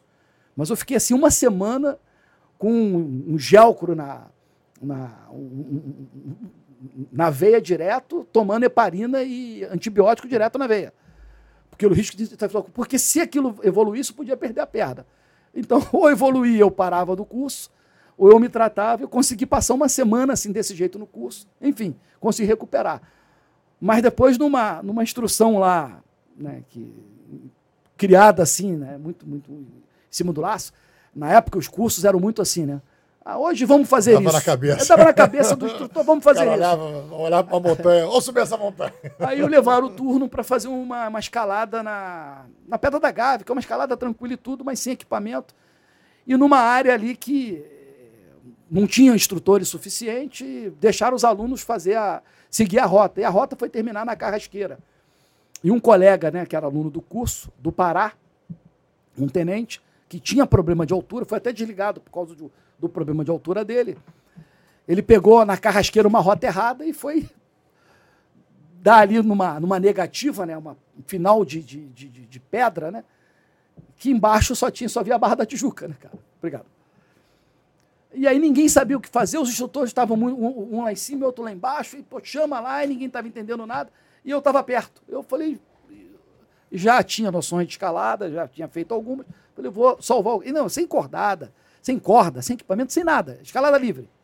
Aí eu fui ajudar o colega. Quando eu fui ajudar o colega, encostei nele, segurar nele, ele me usou como plataforma para sair daquela condição. Ele, ele saiu da condição, mas me jogou para baixo.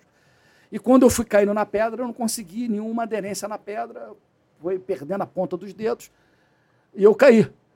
Aí uma queda de mais ou menos uns, sei lá, uns oito metros batendo na pedra, e tive a sorte, né? O bom Deus colocou uma, uma, uma, uma saída de uma rocha assim para fora, que eu bati nela e voltei para ficar preso ali. Aí fui içado por corda depois, mas só que eu rompi os ligamentos do meu tornozelo. Aí é, não teve jeito, né? Não tinha condição você nenhuma. pisou com o pé torto. Né? Exatamente. Né? Durou aí mais ou menos uns seis meses para me recuperar. Foi a mesma perna que estava com o estafilococo? Não, foi a outra, foi a outra. Não, na verdade, Deus estava me dando ali um sinal que não era para ser.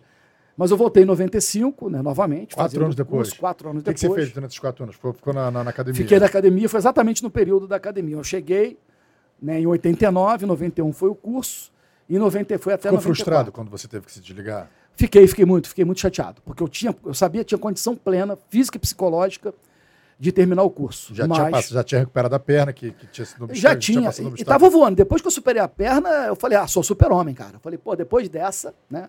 Me lembro que eu era, eu era noivo da minha esposa, né, na época. Eu fui operado dentro de casa. Uns amigos médicos foram lá me atender em casa, colegas de médicos oficiais da Polícia Militar, e me operaram para tirar dois carnegões do meu joelho, cara. Ficou um buraco assim de enfiar duas falanges dentro do buraco e a perna inchada. Por causa do estafilococcus? Por causa do estafilococcus. Porque, na verdade, aquilo ali era capsulado, né? Mas a infecção, ela seguiu a perna. Aquilo poderia espalhar pelo corpo, septicemia e, e para o saco. Que merda, que tenso, hein? Foi, foi, foi. E o médico, um dos amigos, né, grandes amigos, chamou minha esposa e falou: olha só, ele tem, ou ele melhora ou ele perde a perna. E ele não quer pedir pedir o curso. Aí um amigo meu, Telmo Magalhães, cara, cara, tremendo de um médico, dizem que ele responde, mas ele falou: olha, era sábado, ele, o único final de semana que a gente esteve livre. E me operou. Foi lá, levou um kit lá cirúrgico, me operou em casa. Domingo à noite vamos ver aqui. Se não tiver retraído, nós vamos levar ele para o hospital e ele vai perder o curso. E aí não interessa. Nós vamos levar de qualquer jeito. Cara, Deus é muito bom comigo, sério. Acredito muito na, na, na força da espiritualidade e no domingo minha perna tinha retraído o inchaço. Eu falei, poxa, então, olha, não retraiu, conseguimos conter a, a, a infecção. Agora eu me lembro que eu botava uma fibrase na, no, no, no, curativo, botava assim, moldava. Quando eu tirava assim, saiu o molde do, meu, do buraco no meu, no meu joelho. Aquilo foi diminuindo. Interessante que uma semana depois já estava correndo 10 quilômetros. Era impressionante isso, cara. Mas realmente não era, não era para terminar. Você levou curso. quatro anos, não teve curso nesse período? Não, eu, não, não teve curso, na verdade não teve. Foi naquela época do Brizola que, que, que, que, tinham suspendido os cursos. Sim, exatamente. Aí quando voltou, então voltou o curso do Príncipe, que o Príncipe foi para o comando e voltou e. Não, é, tinha acontecido antes. Na verdade, o curso do Príncipe, o Príncipe já era, já era cursado na época. Você fez com o. Pimentel, então? Seu- seu Pimentel fez comigo. Fez o curso contigo. comigo. Pimentel e o, Não, Batista é. é, é Não, seu- Batista foi meu aluno. Foi seu aluno. Batista né? foi meu aluno. Pimentel fez comigo o curso. E aí, como é que foi? Aí, você deteve, como é que foi esse segundo curso? O segundo curso foi muito mais tranquilo, cara. Primeiro que, poxa, maduro. Já conhecia também o. Bem fisicamente, maduro. E tinha uma coisa assim muito interessante, né? Todos os, os oficiais do curso foram meus alunos na academia. Tá? Então conhecia todos. E todos ali tinham ali uma relação comigo, de inicialmente uma relação eh, como instrutor e instruendo, mas agora de colegas, né? de curso. né? E os praças, os praças são uns caras muito bons. Então foi o curso que na história terminou o maior número de concludentes do curso. Porque a gente conseguia segurar as pessoas para não pedir para sair. Entendeu? Então a relação que você tem internamente, intracorpore, relação assim de vontade, que você consegue é, trazer o camarada para o seu foco, trazer a vontade dele e você transmitir isso para ele também, fez com que ficasse um grupo muito unido. Tá? Então foi assim, um, quem saiu, saiu porque não tinha condição mesmo, ou teve uma condição, por exemplo, como na época o Carneiro, que era o 06 do, do turno, que na, na, tinha passado a semana do inferno, e, e nós fomos fazer a sobrevivência na Ilha Grande, e na hora de fazer uma pescaria lá, ele pisando na água, pisou no ouriço, cara. Pô, foi um absurdo. Cláudio Carneiro, que tinha sido um excelente aluno na academia, era para ser o primeiro colocado, não foi lá por uma questão de uma injustiça, e que era um cara inteligente, pô, cabeça de turma, e que lamenta, fisicamente excepcional, foi atleta da academia, mas um, ficou um mês ainda no curso, cheio de espinho de ouriço no pé. Fez quatro cirurgias, até hoje, ele foi reformado na polícia, hoje é um grande tributarista, né, um professor em universidades Mas não por causa do internacionais. ouriço, né? Teve que, por causa do ouriço. Ele foi Não teve- reformado por causa do Por causa do ouriço? ouriço, não teve mais. Até hoje ele tem espinho no pé de ouriço, É que foi encapsulado. é, Não conseguiu tirar, porque subiu e entrou por- entre o tendão e o osso. Então não tem condição de tirar. Fez cirurgias sérias nisso. Mas é um grande sujeito. Eu falei com ele, olha, não era para ser, cara. Aconteceu comigo anteriormente, não era para ser. E hoje é um grande tributarista, um grande amigo. Enfim. Ô, Storani, eu vi um, o corte de uma, de uma palestra do Evandro Guedes, né? Um grande, grande palestrante de negócios aí, fundador do AlphaCom, enfim. É, o Evandro Guedes é um grande fã da Polícia Militar, é um grande fã do, do BOP. Então ele, ele faz menções sobre, sobre o BOP. Que o soldado do BOP, né? O soldado, quando eu digo soldado combatente, o operacional do BOP de forma geral, ele é excelente no que faz, de forma que ele caminha sem ser percebido nas comunidades, ele tem um disparo consciente. E ele falou: meu irmão, se esses caras focassem a energia dele e toda essa capacidade de, de, de, resi de, se, de, de resiliência, esses caras fariam o que eles quisessem da vida deles, seriam mega empresários, mega diretores de empresas, mas os caras canalizam a energia para uma coisa só muito vem disso que você está falando, né? De passar por tudo que você passou no primeiro curso, passar quatro anos era o tempo suficiente para você desistir. Não, não, irmão, quero isso não, já estou aqui, sou oficial, né? Oficial, querendo ou não, ele tem, tem um, um conforto a mais que o praça. É... Como, é, como você, de onde vem essa força e qual a grande experiência? O que, que o, o BOP extra polícia te preparou para a vida? Bom, vamos lá. A minha dissertação de mestrado, que resultou num livro do, na- Universidade Federal Fluminense, um dos institutos da universidade, transformou num livro minha dissertação. né? Ganhei prêmio da Associação Internacional, desculpe, na Associação Nacional de Pesquisas Sociais, ANPOX, né, pesquisador em ciências sociais. Ganhei lá no concurso que a- a- o programa de antropologia escreveu o meu, o meu trabalho, enfim, gerou um livro. E trata exatamente sobre essa, o, o processo que nós chamamos rito de passagem, perspectiva antropológica, né? Que você, eh, querendo chegar a algum lugar, você precisa passar por aquilo. né? Você quer ser um, um- pai de família, você vai casar. O casamento pode ser uma cerimônia de casamento ou pode ser um processo de preparação para você viver uma vida a dois, ter filhos, formar uma equipe chamada família. tá? Então é assim que eu vejo a minha família. Nós somos uma equipe. né? Eu e minha esposa temos responsabilidades com os nossos filhos. E hoje os nossos filhos, minha filha pelo menos, né, já tem, já tem um caminho dela. Meu filho, é, por uma questão vontade de Deus, desencarnou há sete anos e meio atrás. Mas um dos caras mais inteligentes e, e preparados que eu conheci na vida. Mas não era para estar conosco, enfim. Então, o, o curso a gente tem uma perspectiva, na verdade, há uma perspectiva nossa de operações especiais, que o curso é o grande processo transformador. E eu cheguei a uma conclusão no final do meu trabalho. Não, na verdade, o curso é apenas um processo em que alguém escolhe entrar nesse processo e permanecer nele e fazer o melhor dentro dele. E aquilo te prepara tecnicamente para exercer uma atividade. Ou seja, tudo está na mente de cada um de nós. Eu estou há 16 anos ministrando palestras no mundo corporativo. 2.876 palestras ao longo de 16 anos. Tá? E consultorias. E vou dizer para você que encontrei ao longo desse período várias operações especiais que não eram policiais militares, não eram do BOP, mas tinha esse espírito de fazer. Determinação, dedicação, disciplina necessária para você chegar a algum lugar. E por quê? Em razão de valores que foram estabelecidos desde a sua vida infantil, a forma que você foi criado, as dificuldades que você enfrentou. Às vezes até pessoas que teve uma vida com certa facilidade, mas que estabeleceram um foco naquilo que queriam fazer e buscaram fazer o seu melhor. Então, a conclusão que eu cheguei no final do meu trabalho que a questão de ser uma operações especiais ou ser um empresário de sucesso está muito na sua vontade, no seu querer, na sua capacidade de superar-se, na sua vontade de aprender. Tem cinco atributos que uma pesquisa que eu fiz com as operações especiais para que eles indicassem onde estariam a essência das operações especiais. Isso é muito importante, Rafa, fala para vocês, porque isso não está escrito em lugar nenhum no BOP, como os 11 valores do BOP. Mas eu queria saber disso. O que, que não está escrito? O que, que está, não está escrito em nenhuma parede, em nenhum documento, mas inscrito nas mentes e corações das operações especiais. Aí você eram para dar colocar 10. Ninguém nunca passava de 7. E poucos chegaram além de 5, era fechava em 5, interessante. A nossa mente ela fecha muito em determinado número, é 3 e 5. É impressionante isso. Mas enfim, e os atributos que eu chamo de algoritmo das operações especiais. É aquilo que está na é nossa disposição mental que nos conduz a fazer. São cinco. O primeiro deles, aprenda. O saber não ocupa espaço. O que, que significa isso? Cara, você está sempre aprendendo. Sempre oportunidade de aprender. Eu aprendo vindo aqui com as suas perguntas, com as suas observações. Então eu venho uma, na qualidade de aprendiz. Vocês me perguntam e eu respondo.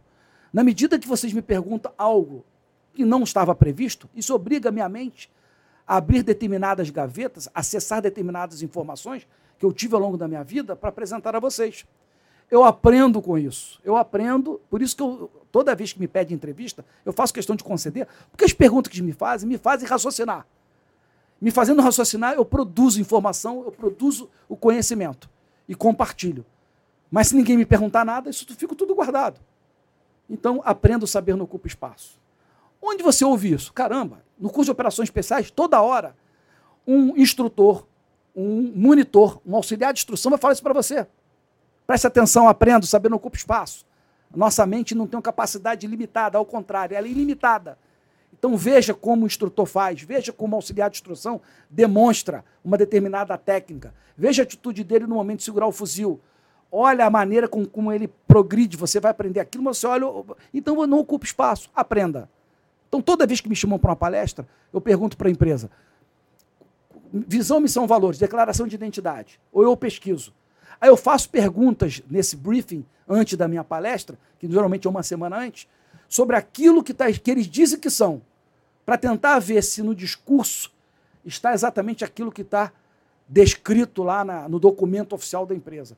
Quando há consonância, tudo bem. Quando há dissonância, estamos diante de um problema. Então, isso me faz aprender. Segundo, né? haja. Faça acontecer, não espere que aconteça.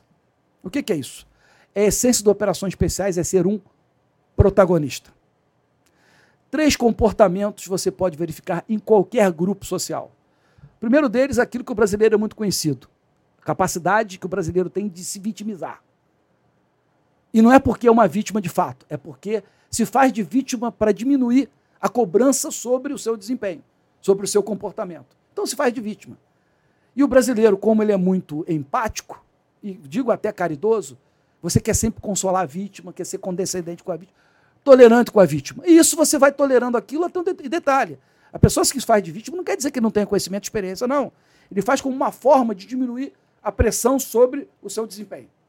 Vítima. Gente, vocês veem isso na Polícia Civil. Como eu vi na Polícia Militar, onde por onde eu passo. Segundo, o figurante é aquele que está ali e só faz se a estrutura mostrar que ele precisa fazer. Não tem iniciativa de fazer, ele precisa estar sempre alguém tocando ele para fazer. Esse é o figurante. E o terceiro, o protagonista. Deixa que eu faço. Isso é minha responsabilidade. Deixa comigo. Agora, quem está nos assistindo, faça uma autocrítica. E qual desses, desses três comportamentos você é conhecido? Por reclamar das coisas, dizer que está tudo ruim, e por estar ruim você não vai fazer nada? Figurante, esperar que alguém faça por você? Ou, ou protagonista, você vai lá e mete a mão e faz? Então, está aqui, é o agir desse conceito de atributos de operações especiais. Terceiro, persevere. O que é perseverança para nós? O que o soft power do, do no, no, novo século chama de resiliência, mas resiliência é um outro modelo. Perseverança para nós no BOP é o seguinte: diante de um problema, a primeira regra é não reclame. Não adianta reclamar, não gaste energia reclamando. Ué, se eu não vou reclamar, vou fazer o quê? Faça alguma coisa, seja um protagonista. Não adie qualquer ação que você possa fazer, ou para resolver o problema, ou para diminuir o impacto daquele problema. Diminuir o impacto, o que a gente faz? Não vamos resolver, mas como é que a gente faz para isso não crescer?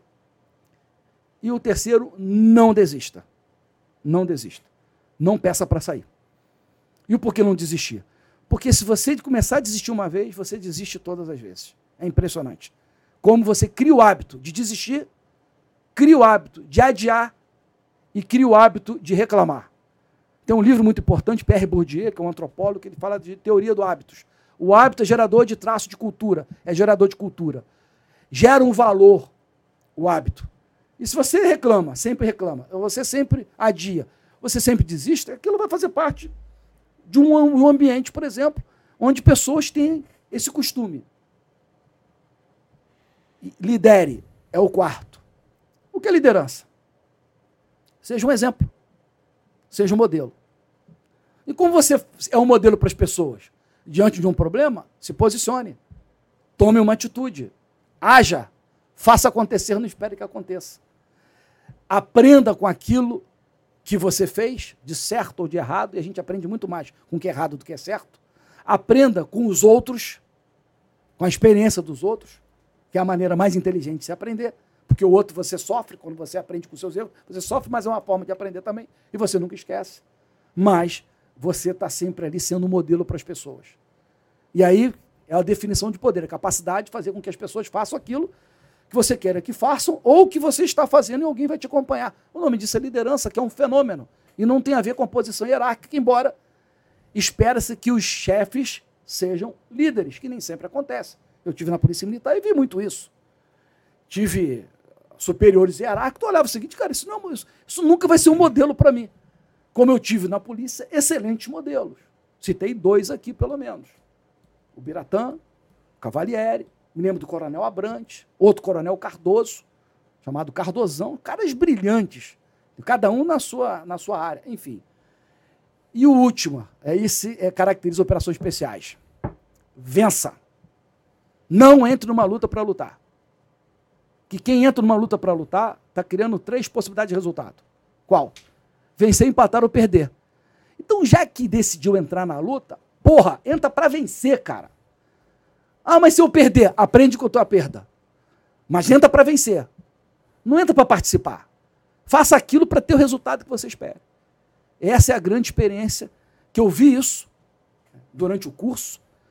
E só fui entender melhor quando eu fui ser um pesqui... fui coordenador de curso, que é o nono curso de operações especiais, que é o curso retratado no filme Tropa de Elite. Mas quando eu fui estudar isso, entendi essa, toda essa dinâmica cultural, né, antropológica de um rito de passagem chamado curso de operações especiais. Eu perguntei isso porque. Porra, que eu... aula, hein, meu irmão? É. Puta Porra. que o pariu, eu anotei tudo, cara. Eu vou ter que tirar. Caralho, que pô, aí, meu irmão, você teve, você teve uma palestra gratuita agora, essa palestra custa caro, meu irmão. Você teve aqui no Fala Guerreiro. Porra, que aula, que aula de vida, cara. Obrigado, obrigado. Que aula de vida. Aprendi muito ao longo da minha é, vida, cara. Porra. Eu perguntei isso porque eu tô lendo o, o, tô lendo, acabei de ler o livro do David Goggins, que é Forças Especiais da, da Marinha Americana. Só que ele foi e fez a Semana do Inferno três vezes. Ele fez pelo SEALs, fez pelo Rangers e fez das Forças Aéreas, eh, da Força Aérea, a, a, tropa de elite especial das Forças Aéreas. E ele tem uma história de vida ali no início meio parecida com a sua. Ele pô, tinha sido um aluno mediano. Ou eu passava colando, ou a, a pouca matéria eu, o pouco da matéria que eu sabia era o suficiente para passar na média. E para eu ser um CIOS, ele descobriu que queria ser um CIOS e ele era um cara gordo, enorme, e descobriu que queria ser CIOS quando ele trabalhava na madrugada, dedetizando. Tô dando um spoiler imenso do livro. Desculpa aí, Gog. resumo, resumo. Então, faz o resumo. E, e ele olhou, não era isso que eu queria ser lá atrás. Eu quero ser um Navy SEALs. E a dificuldade dele era a natação, ele foi lá fazer o teste, foi reprovado. Ele, não, hoje e aí correu maratonas, não sei o que. Hoje ele é, tipo assim, um, um, um, palest... um grande é um palestrante. É um exemplo, um, exemplo. É um modelo. Isso é uma modelo. referência. Isso inspira pessoas. E, é um líder. E muito do que você fala, fala aqui, e outras operações especiais tiveram aqui, vocês vão se assimilando em, em, detalhes. Tem uma coisa que você não fala, mas o outro falou, mas tem a ver com o que você está dizendo. E eu estava conversando esses dias com um policial lá da Core e falando, pô, meu irmão, você não tem noção, tu não tem noção não, brother porque eu só de ouvir o que vocês passam, eu fico assim, pô, meu irmão. Tu tem noção? Aí tava falando pra ele, pô, tu tem noção? Não, cara, não é nada disso, não sei o quê. Falei, é porque até nisso, né, né, né no cara, nesse aspecto humildade, o cara, não, cara, é, fiz, é difícil, mas você também faria, uhum. não sei o quê, basta querer. Ainda, ainda tem essa, essa, essa, essa característica aqui, que é a humildade, né, cara? Vocês são, são assim, fora, fora da curva. O Operações Especiais Olha, Eu vou dizer uma coisa para você, cara. É, é, é, o 3D, né? Determinação, dedicação e disciplina. Tá? Eu, eu, eu, tenho um exemplo muito semelhante a esse, desse Navy SEALs, de um, de um oficial que foi meu aluno na academia. Né? Eu já tinha ido para a reserva e dava aula de liderança na academia da Polícia Militar. Não vou falar o nome dele aqui porque não tenho autorização. Mas ele era terceiro ano. Ele tinha mais ou menos esse perfil a, a estatura um pouco mais baixa, né, no limite para entrar na polícia, era um pouco mais obeso, enfim.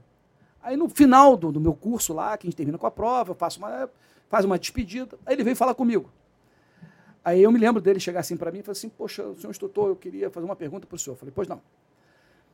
Eu quero fazer o curso de operações especiais. Eu falei, pô, que bom. Então faça. Mas eu não sei se eu consigo. Senhor acha que eu teria condição? Eu olhei para ele, aí é óbvio né, que eu olhei para ele, eu entendi o que ele estava me perguntando. Eu virei para ele e falei, camarada, olha só, deixa eu dizer uma coisa para você. Fazer ou não o curso, terminar ou não o curso, está na sua mente. Você que determina isso. Não é a sua condição física atual, não é problemas que você possa apresentar para deixar de fazer o curso. Então, você é a pessoa para isso. Então tá na tua mente, cara. Agora, se você quiser fazer, meu amigo, muda a tua vida. Bota na cabeça você tem que fazer. O curso começa agora, a preparação começa agora. Aí ele ficou me olhando. Ele branquinho, cara, bolachudo, enfim. Um amigo meu, é, comandante do BOP, o, o, o, Paulo Henrique, né, me convida para ir no BOP. Eu vou lá no BOP, na verdade. Aí quando eu chego no, no, no Batalhão de Operações Especiais, já estava na reserva, fui lá fazer uma visita, era um amigo. Era meu, eu fui veterano do Paulo Henrique, né? fui veterano do, do, do Pedro Neto, eles são da mesma turma. E eu fui lá, aí está chegando o turno.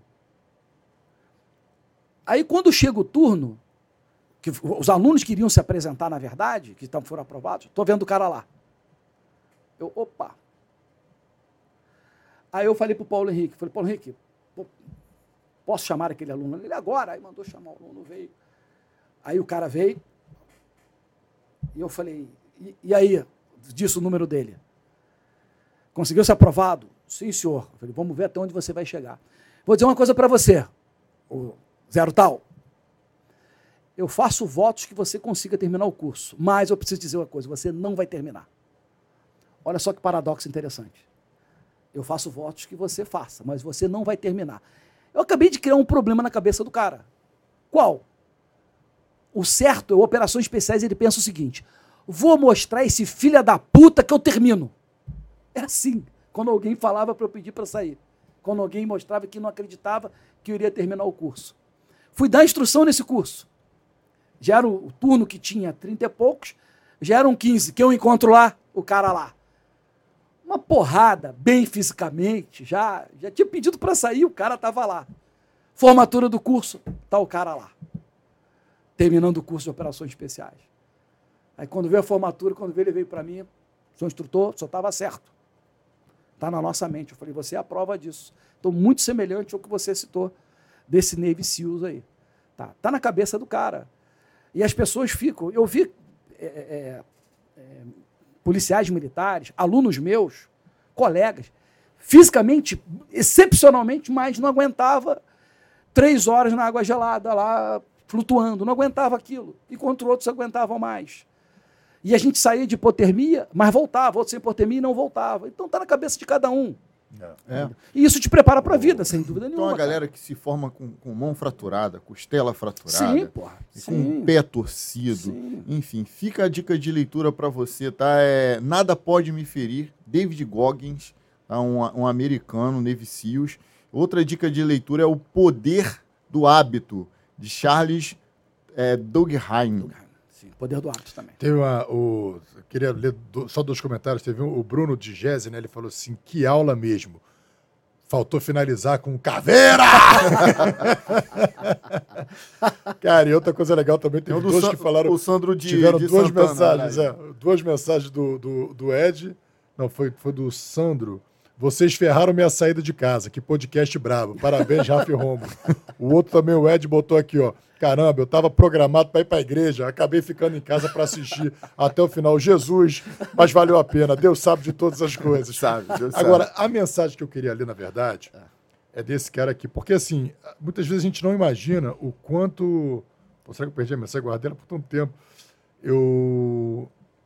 Lembra o nome dele? Wagner, pô. Wagner Franco. Porra, Wagner, porra. Wagner Franco. Achei do Wagner, Wagner Franco. Amigo, Cara, uma coisa interessante é o seguinte, porque Aí você não tá se, assim, acredito que você já tenha, que você tem, imagina, o Wagner Franco esteve aqui conosco, está no episódio alguma coisa. Wagner Franco.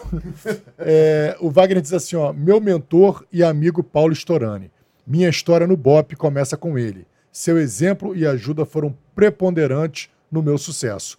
O Wagner, nesse episódio, ele conta como te conheceu na faculdade, tudo, você incentivou ele. Não, foi, na, foi na FATEC. Na FATEC, isso. Você incentivou ele, ele começou a treinar tal e ele foi para o curso do BOP. Se formou, se tornou caveira. E o Wagner foi o, é, um, é um personagem importantíssimo na formação do que hoje é a Coordenadoria de Recursos Especiais, a tropa de elite da Polícia Civil e dos Falcões.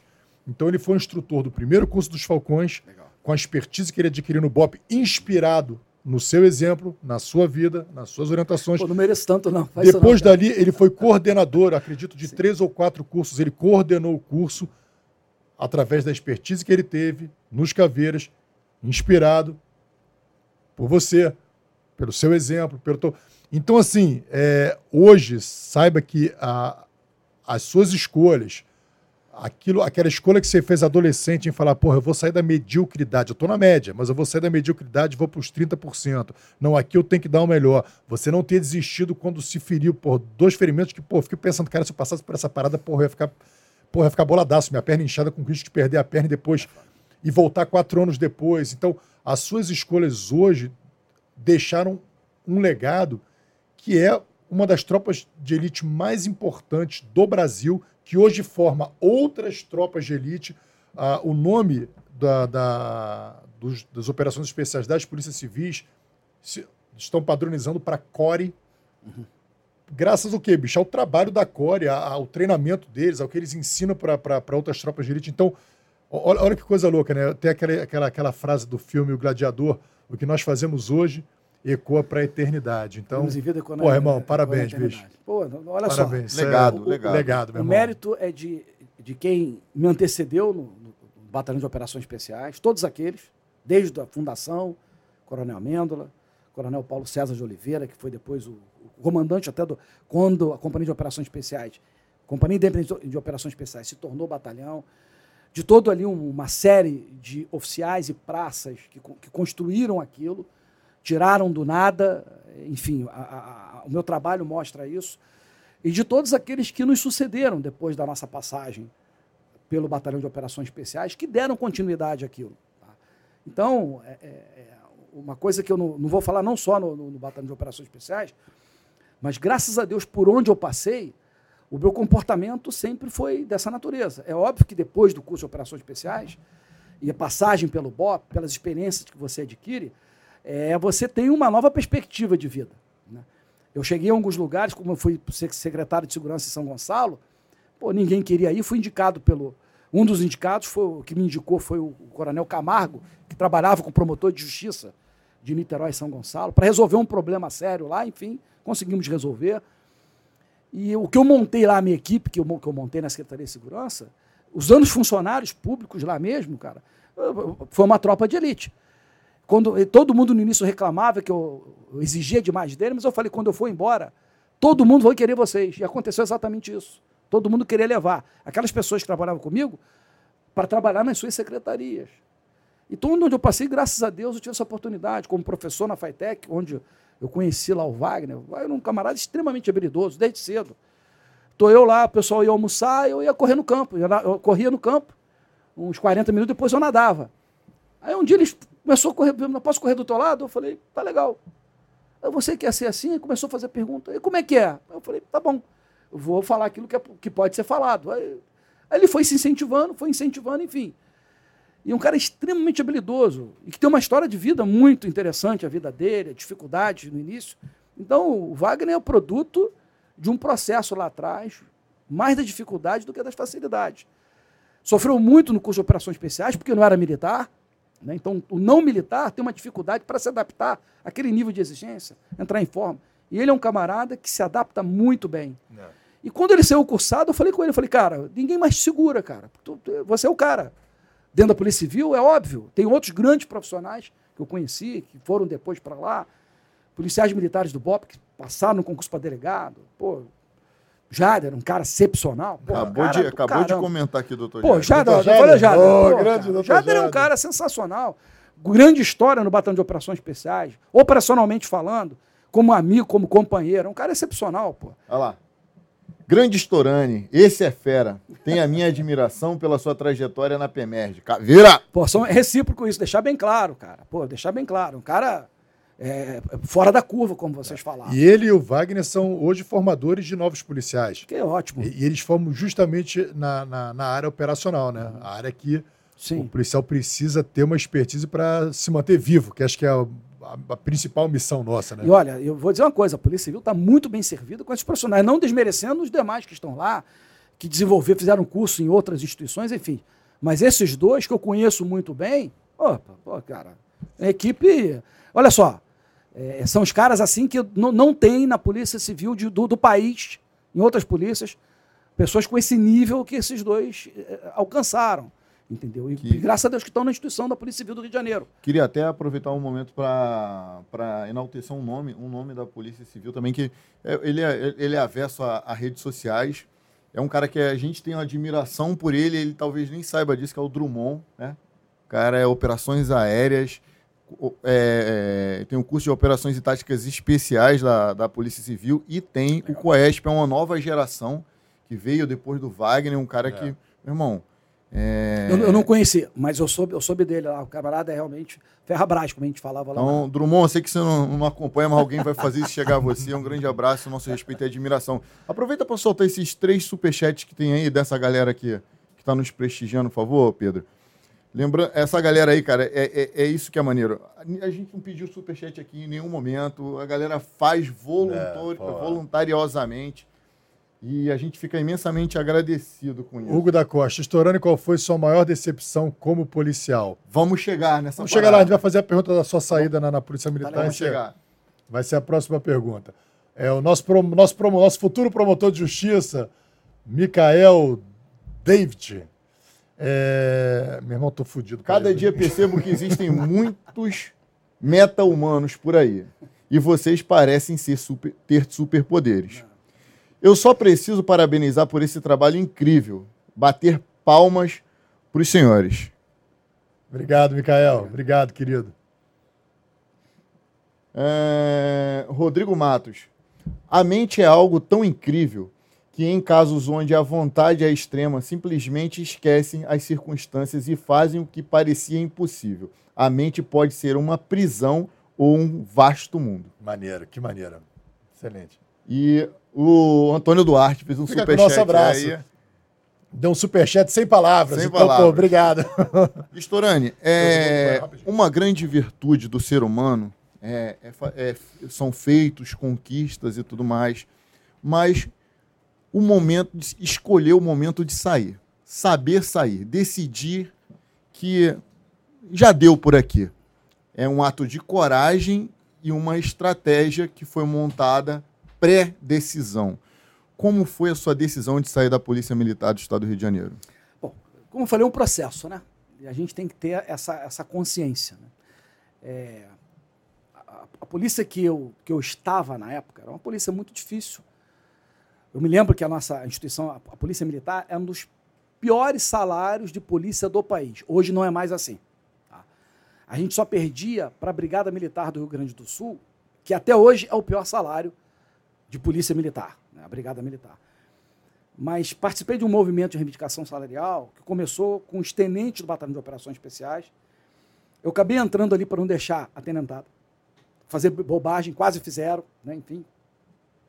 Situações que não, não ficaria bem para a instituição e para a imagem dos oficiais da Polícia Militar.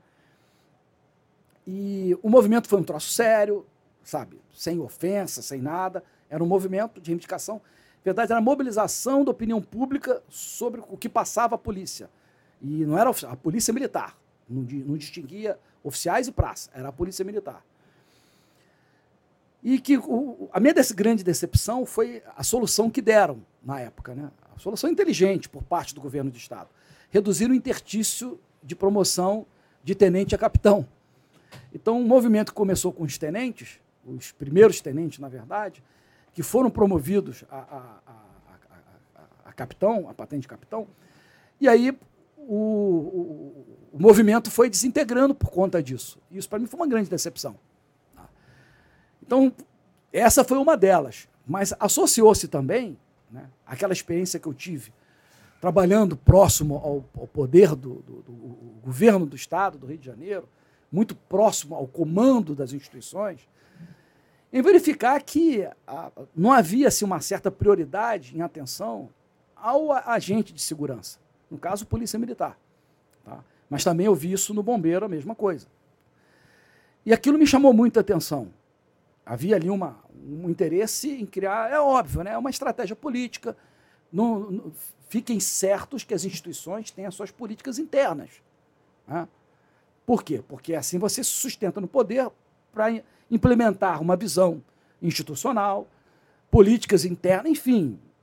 E, e, muito afeta, por exemplo, ao que pensa o governador do Estado, ou o que quer o governador do Estado. Sem ele, não tem comandante geral, não tem chefe de polícia civil e nem secretário de segurança pública, como nós temos, enfim.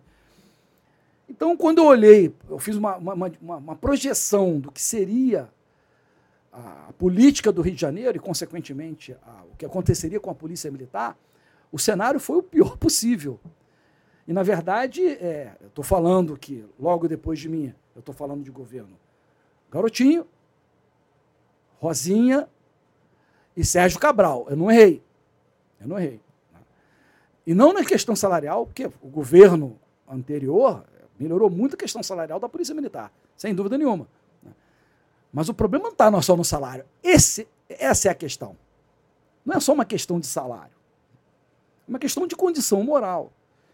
Eu fiz um concurso público para a Polícia Militar acreditando na missão. Era uma estratégia de vida que eu escolhi, mas a partir do momento que eu ingressei na instituição, os meus valores são os meus valores. E quando eu percebi que os meus valores não estavam é, se alinhando com os valores do que seria a instituição a partir de uma visão política eleitoral, de como isso influenciaria a minha carreira, eu falei, bom, é uma instituição que eu com certeza não terei espaço aqui dentro. Ninguém quer um camarada que fica apontando as coisas, que fica é, é, debatendo ordens que seriam dadas, como eu fiz a minha vida inteira na, na instituição.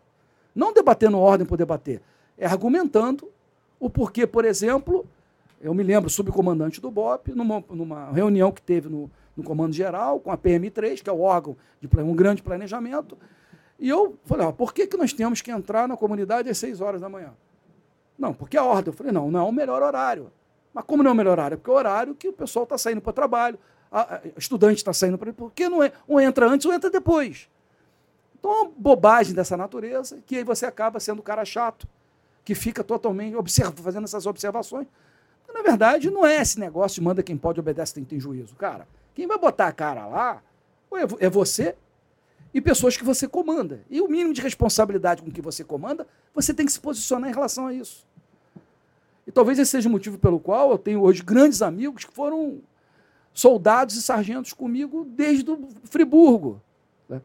Outro dia eu recebi uma, uma, uma mensagem de um, de um grande amigo, capitão Basílio, que era sargento, terceiro sargento na época que eu estava em Teresópolis. Era excelente sargento e se tornou um excelente oficial. E ele, ele trabalhava na Petran de Teresópolis, junto com um cabo, Celso Bezerra da Silva. E detalhe, ele, o Basílio, evangélico, e o Celso Bezerra Silva, um bandista. Era interessante. Era uma dupla que pô, moralizava Teresópolis. E era a Petran, mas fazia prisões. Fazia... Os caras eram assim, cara. E, e dois caras respeitados pela comunidade. Na época, o soldado Vitalino, que hoje saiu oficial da Polícia Militar, do quadro de oficiais auxiliares. Cara excepcional também, um grande amigo, um grande sujeito, cara. Na época, Sargento Paulo Roberto, que uma primeira operação que eu fiz em Teresópolis, que eu, uma coisa emergência que teve, reuni todo mundo. Sargento Paulo Roberto comandava o Patamo de Teresópolis. Ele falou: pô, aspirante, esse ponto aqui que o senhor está observando não tem ninguém, muito afastado de onde seria o teatro de operações. Já ouvimos dizer que o pessoal, quando faz aqui uma pressão, eles saem por lá. Eu achei, não, não vai sair por lá, é muito longe. Falei, não, não, vamos manter aqui, manter a força aqui. E depois chegou a informação pela P2 que os caras saíram por lá. Aí eu fiz o debriefing depois da operação. Eu, eu aspirante segundo tenente. Reuni todo mundo, falei, queria dizer uma coisa para vocês. Sargento Paulo Roberto, me desculpe não ter te ouvido, que se tivesse te ouvido, não tinha prendido os caras. Isso causou um impacto nos caras que ficaram me olhando. Falei, pô, o cara Mará tá pedindo desculpa porque não ouviu o cara. Aí vocês acham que o impacto negativo? Não. O impacto positivo. Pô, confia nesse cara porque esse cara, quando tá errado, ele fala que tá errado, não fica aqui. É. E eu passei a ouvir mais os, os, os, mais experientes que eu, sem dúvida nenhuma. Então, um profundo respeito por aqueles que, meus superiores hierárquicos, mas também aqueles que têm mais tempo de caserna do que eu. Subtenentes, sargentos, cabos, como aconteceu no BOP. Pegar um cabo retameiro, por exemplo, que se tornou um ícone no Batalhão de Operações Especiais, depois Sargento Retameiro, Cabo Gourmercindo, cara, porra, de Boia Velha, não vou falar o nome dele aqui, mas o apelido dele é de Boia Velha. Pô, Cabo Cosmes, os caras assim que se tornaram ícones para nós. Só, só, pelo nome tu já viu que o cara é caixa grossa, né? Pô, caramba. Não, cara. não é Enzo. Não, não, não, é, não, vou, não, vou, não vou nem dizer é outros Valentino. Para não, não, não, criar aqui. É, Noah. Ter esquecido de falar alguém. Valentim. Então, essa, Ícaro, Ícaro. Essa forma que você tem de se relacionar com, com, com, a sua equipe e se posicionar em defesa deles em alguns momentos, cara, aí você chega depois, quando você vai estudar mais profundamente isso, o nome disso é liderança. Ah, porque você queria ser líder? Não, porque existe uma, o certo existe o errado. E no país de hoje, onde o errado está se tornando certo, isso é um problema muito grave. Vivemos uma crise moral sem precedente na história brasileira. A verdade ela é, é totalmente esquecida e a mentira esfregada em nossas caras. E você aceita isso. Existe um problema muito sério na cultura brasileira. Eu falo isso como antropólogo. O brasileiro sempre acha que da autoridade virá sempre verdade. Não, não é isso. Não é isso. A, da verdade é que vem a autoridade. Que a autoridade é você reconhecer o poder do outro. O nome disso é legitimidade. Então a legitimidade é conquistada pelo seu posicionamento sério. Nós vemos hoje, por exemplo, o ministro do Supremo Tribunal Federal falando bobagem, criando situações de instabilidade, tomando decisões equivocadas, contrariando a própria Constituição Federal. E tem gente que acha que está certo. Meu Deus do céu, que mundo é esse que nós estamos vivendo, cara? Vivemos já um Estado totalitário aqui. Existe uma, um precedente na história, século IV, 4 a.C., Guerra do Peloponeso, democracia ateniense contra a, total, os totalitários de Esparta. Né? Perderam. Atenas perdeu. Qual foi a solução de Esparta para Atenas? Colocar 30 juízes que determinavam, eles tinham funções legislativas, funções judiciárias, porque eles dedicava, abria processo, condenava e punia, e é, executivas de administração, eram chamados 30 tiranos. A história conta, bota aí na internet 30 tiranos, você vai ver essa história. Eles tinham 30, nós temos 11. É isso que nós estamos vivendo hoje, cara, que determina isso tudo. Enfim, é, lamentavelmente, o que nós estamos vivendo isso, mas eu, como cidadão, como brasileiro, como minha estrutura de valores que foi construída ao longo da minha vida, tá? como pai de família, casado há 35 anos, minha filha tem 27 anos, médica, terminando a residência em pediatria. Eu falo que a minha filha é operações especiais da medicina. Ah, porque ela é pediatra, terminando o curso dela agora, no IPP MG da, da Universidade Federal do Rio de Janeiro? Não, porque ela escolheu a subespecialização dela. Já foi aprovada para a segunda residência dela em oncologia pediátrica. Segundo um amigo médico da Polícia Militar, heróis da medicina. Eu falei, operações especiais. Vai trabalhar com oncologia e, e de criança. Amigo, pelo amor de Deus. Quando ela me falou isso, eu tive que prestar continência para ela. É porque ele é, é já. Pô, acho com coração, Com pô, coração, não. não pô, é muita criança, vontade. Cara, às vezes, é. quando você, você cuida de, de idoso, não vou, não vou pormenorizar quem cuida de idoso, mas o médico cuida de idoso, eu acho que talvez seja menos pior tratar o câncer no idoso, porque o idoso, né, a, a, a, naturalidade da vida do ser humano é essa. Quando você tá... chegar um problema final. Agora, no início, no início de vida, não. No início de vida, você lidar com, com a morte de criança, esses dias alguém me, me, me encaminhou. O sofrimento da criança. Me né, encaminhou né, um vídeo de uma, de uma médica né, se apoiando na, na, na parede, buscando força. É, infelizmente, perdemos essa criança, mas vamos salvar a próxima. Então, deve, tem que ter coragem para isso. Minha filha, minha filha, eu sou assim um grande fã dela em termos de comportamento, era muito parecido comigo, em termos é, da, da, forma de ver a vida, a forma de se dedicar, disciplina em fazer as coisas. Cara, eu sou um grande fã, a doutora Camila Macedo, tá? terminando pediatria, vai começar a oncologia. Eu sou assim muito fã da minha filha. Que maneiro. É, eu sou, cara, da mesma forma que eu fui do meu filho, com uma inteligência que ele tinha. Sem ele, nós não teríamos criado lá o Centro Cultural Pedro Storani, que estamos atendendo hoje 400 crianças de música e dança lá na região da, da Malé, não é Maré, é Malé. Como é que as pessoas podem conhecer? Vocês têm Instagram? Vocês Temos têm... Instagram, CCP Storani. É o Instagram. CCP Storani. É, Vê se você é consegue encontrar o, o, o, Instagram, joga lá na descrição para o pessoal conhecer. É, a logomarca Segue é lá, rapaziada. O CC, Segue lá, vocês vão, vão encontrar. trabalho muito um trabalho maneiro. Muito bonito. Ô, Storani, você, você tem um livro publicado, né? Que eu tô, tô falando contigo, tô olhando aqui. Tenho três, na verdade. Vou... Vai e vença decifrando a tropa de elite. Ó, já mandei, já mandei essa capa aí para você no, lançar aqui na tela. Qual o nome do, do dos outros? Do Esse... segundo lá é a Glória Prometida. A Glória. Que é, que é o publicado lá pelo INTC. Deixa eu achar essa capa aqui. Já achou esse, esse primeiro? Já chegou aí para você, Pedro? E outra Vitória sobre a Morte que você só consegue comprar pela Amazon, baixar ele digital. No Kindle, Não. né? Esse só vai vencer. Tá indo, tá indo para a sétima edição, tá, gente? Seis edição, seis edições. Aí, detalhe, eu não tenho, eu não, não recebo nada do, dos direitos autorais. Tudo vai para o Centro Cultural. Pô, que maneiro. Não, até o Ronaldo Vieira Granja Júnior botou assim: o Capitão ah, Storani tem um livro. É, é o meu livro de cabeceira. Vai e vença. Livro para a vida. Ajudou e ajuda muito na minha carreira. Minha continência e respeito. Força e honra. Pô, filho de um, de um grande coronel da Polícia Militar. Bacana. Tem o tá em Brasília ele. Vitória sobre a morte e qual, qual... A Glória Prometida. A Glória Prometida. Na verdade, o, o, o, Vitória sobre a Morte é uma adaptação da Glória Prometida, mas uma leitura mais fácil, porque o outro é estritamente acadêmico. Então, para quem quer fazer pesquisa, que fala do meu trabalho de pesquisa.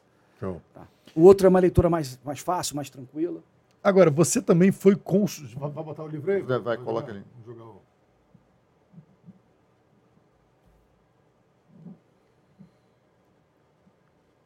Isso aí. Pessoal, printa a tela aí para saber o, o, Então anota o nome do livro aí. E pra... a, a, Glória Prometida é uma capa muito muito parecida com essa. É, mesmo, é, é o mesmo, é o mesmo layout, só que é o... Esse aqui é uma leitura mais fácil. Você pode baixar ele em arquivo digital pela Amazon.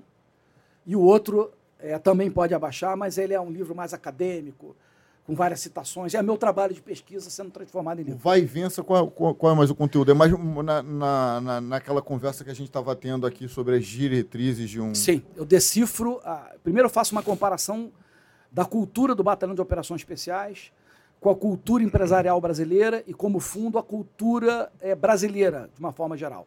Eu mostro por que no Brasil nós, é, é, nós temos uma cultura mediocrizante. Né? Porque nós estudamos para passar e não para aprender. E as famílias hoje não preparam seus filhos para fazer o melhor. Se prepara simplesmente para viver a vida. Tá? Então, essa é a razão pela qual a, você, quando chega para uma. Quando nós nos tornamos um indivíduo produtivo na sociedade, ou quando seja, quando você começa a trabalhar, fazer qualquer coisa, tá? ajudar alguém, trabalho voluntário, isso é ser produtivo. É deixar de, de receber e passar a contribuir para a sociedade. Não importa o que, o que você faz. Porque existe aí, somos o segundo é, maior número de jovens que não estudam nem trabalham no mundo. Perdemos só para a África do Sul. É a geração nem nem, nem estuda nem trabalho, não é por falta de trabalho nem estudo. É não querem. Não querem, não veem valor em trabalhar, em estudar, porque querem viver a vida, né? Não querem estar tudo certo. Então é uma coisa absurda. Como é que pode um integrante de uma tribo não decidir não contribuir com a tribo? Mas usufruir do que a tribo produz. Isso é um problema sério. Não. Em qualquer sociedade. Eu conheci como socialismo também. Né? É, também conheci. exatamente. Isso, Alguém é tem que fazer. É, é, o resultado é o colapso. É o, exatamente isso. O resultado final é o colapso. Porque nós estamos falando, olha só, para vocês terem uma ideia, em cada cinco jovens no Brasil, um não estuda nem trabalha. E quando, isso, quando forem dois em cada cinco? Quando forem três em cada cinco, acabou, amigo. Não. É colapso. Você não, você não pode ter mais gente trabalhando, menos gente trabalhando do que gente precisando consumir de quem trabalha.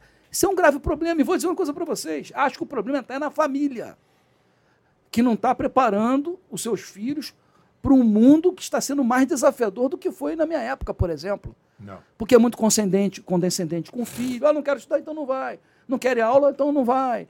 Eu não quero ler um livro, então não. Cara, que, que é isso, amigo? Esse teu exemplo tá lembrando aquele, aquela, aquele conto, né? Um, um, um, conto de um professor que queria demonstrar para a turma dele, um professor universitário queria... Que, Experiência nos Estados Unidos. Queria demonstrar para a turma sim. dele que o socialismo não funciona. Funciona, não funciona. Aí ele tinha metade de uma turma que ia mal na, na nas provas e outra metade ia extremamente bem. Falou, Deu então, uma beleza. nota igual para todo mundo. A partir de hoje a gente vai fazer assim, vai fazer o somatório, o somatório das notas e vamos dividir igualmente por cada aluno na sala. A primeira deu um pouco acima da média, o segundo, a segunda prova já deu na média, o outro já deu abaixo da média. Por quê?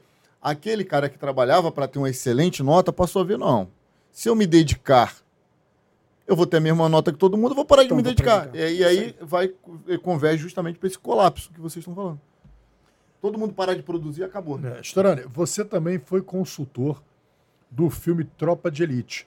Foi um filme muito marcante que apresentou o BOP para o mundo, né? Hoje o BOP, acho que é a, no Instagram, por exemplo, é, o, é a tropa de. A, as forças especiais mais seguidas no mundo, né? E o que, que você achou do resultado final, do que foi mostrado no filme? Era o que você esperava? Você gostou, não gostou? O que, que você achou? Olha, eu, eu acho que boa parte das pessoas já sabe que o filme era para ser um documentário e foi transformado em filme por uma sacada do Zé Padilha, que nunca tinha feito um filme. Zé Padilha, documentarista. Teve uma sacada. Baseada em quê? Nas entrevistas que ele realizou com vários integrantes do BOP. Eu fui um deles, né? ajudado pelo Rodrigo Pimentel, grande amigo, grande sujeito, cara, coração enorme, Pimentel. Diferenciado. É, não, cara. sem dúvida. Né? E decidiram fazer um, um filme, um roteiro de um filme. Eu li esse roteiro. Quando eu li aquilo, eu falei, bom, cara, vocês estão.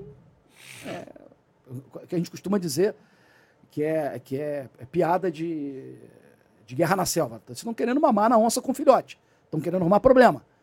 Né? Não, mas a gente quer fazer, mostrar a verdade. Eu falei, então, tudo bem. Parabéns. Ah, mas queremos que você seja nosso consultor, que ajude a preparação dos atores, seleção, etc. Eu falei, bom, Qual é a missão? Aí o Zé, fazer o melhor filme brasileiro dos últimos tempos. Eu falei, tô dentro.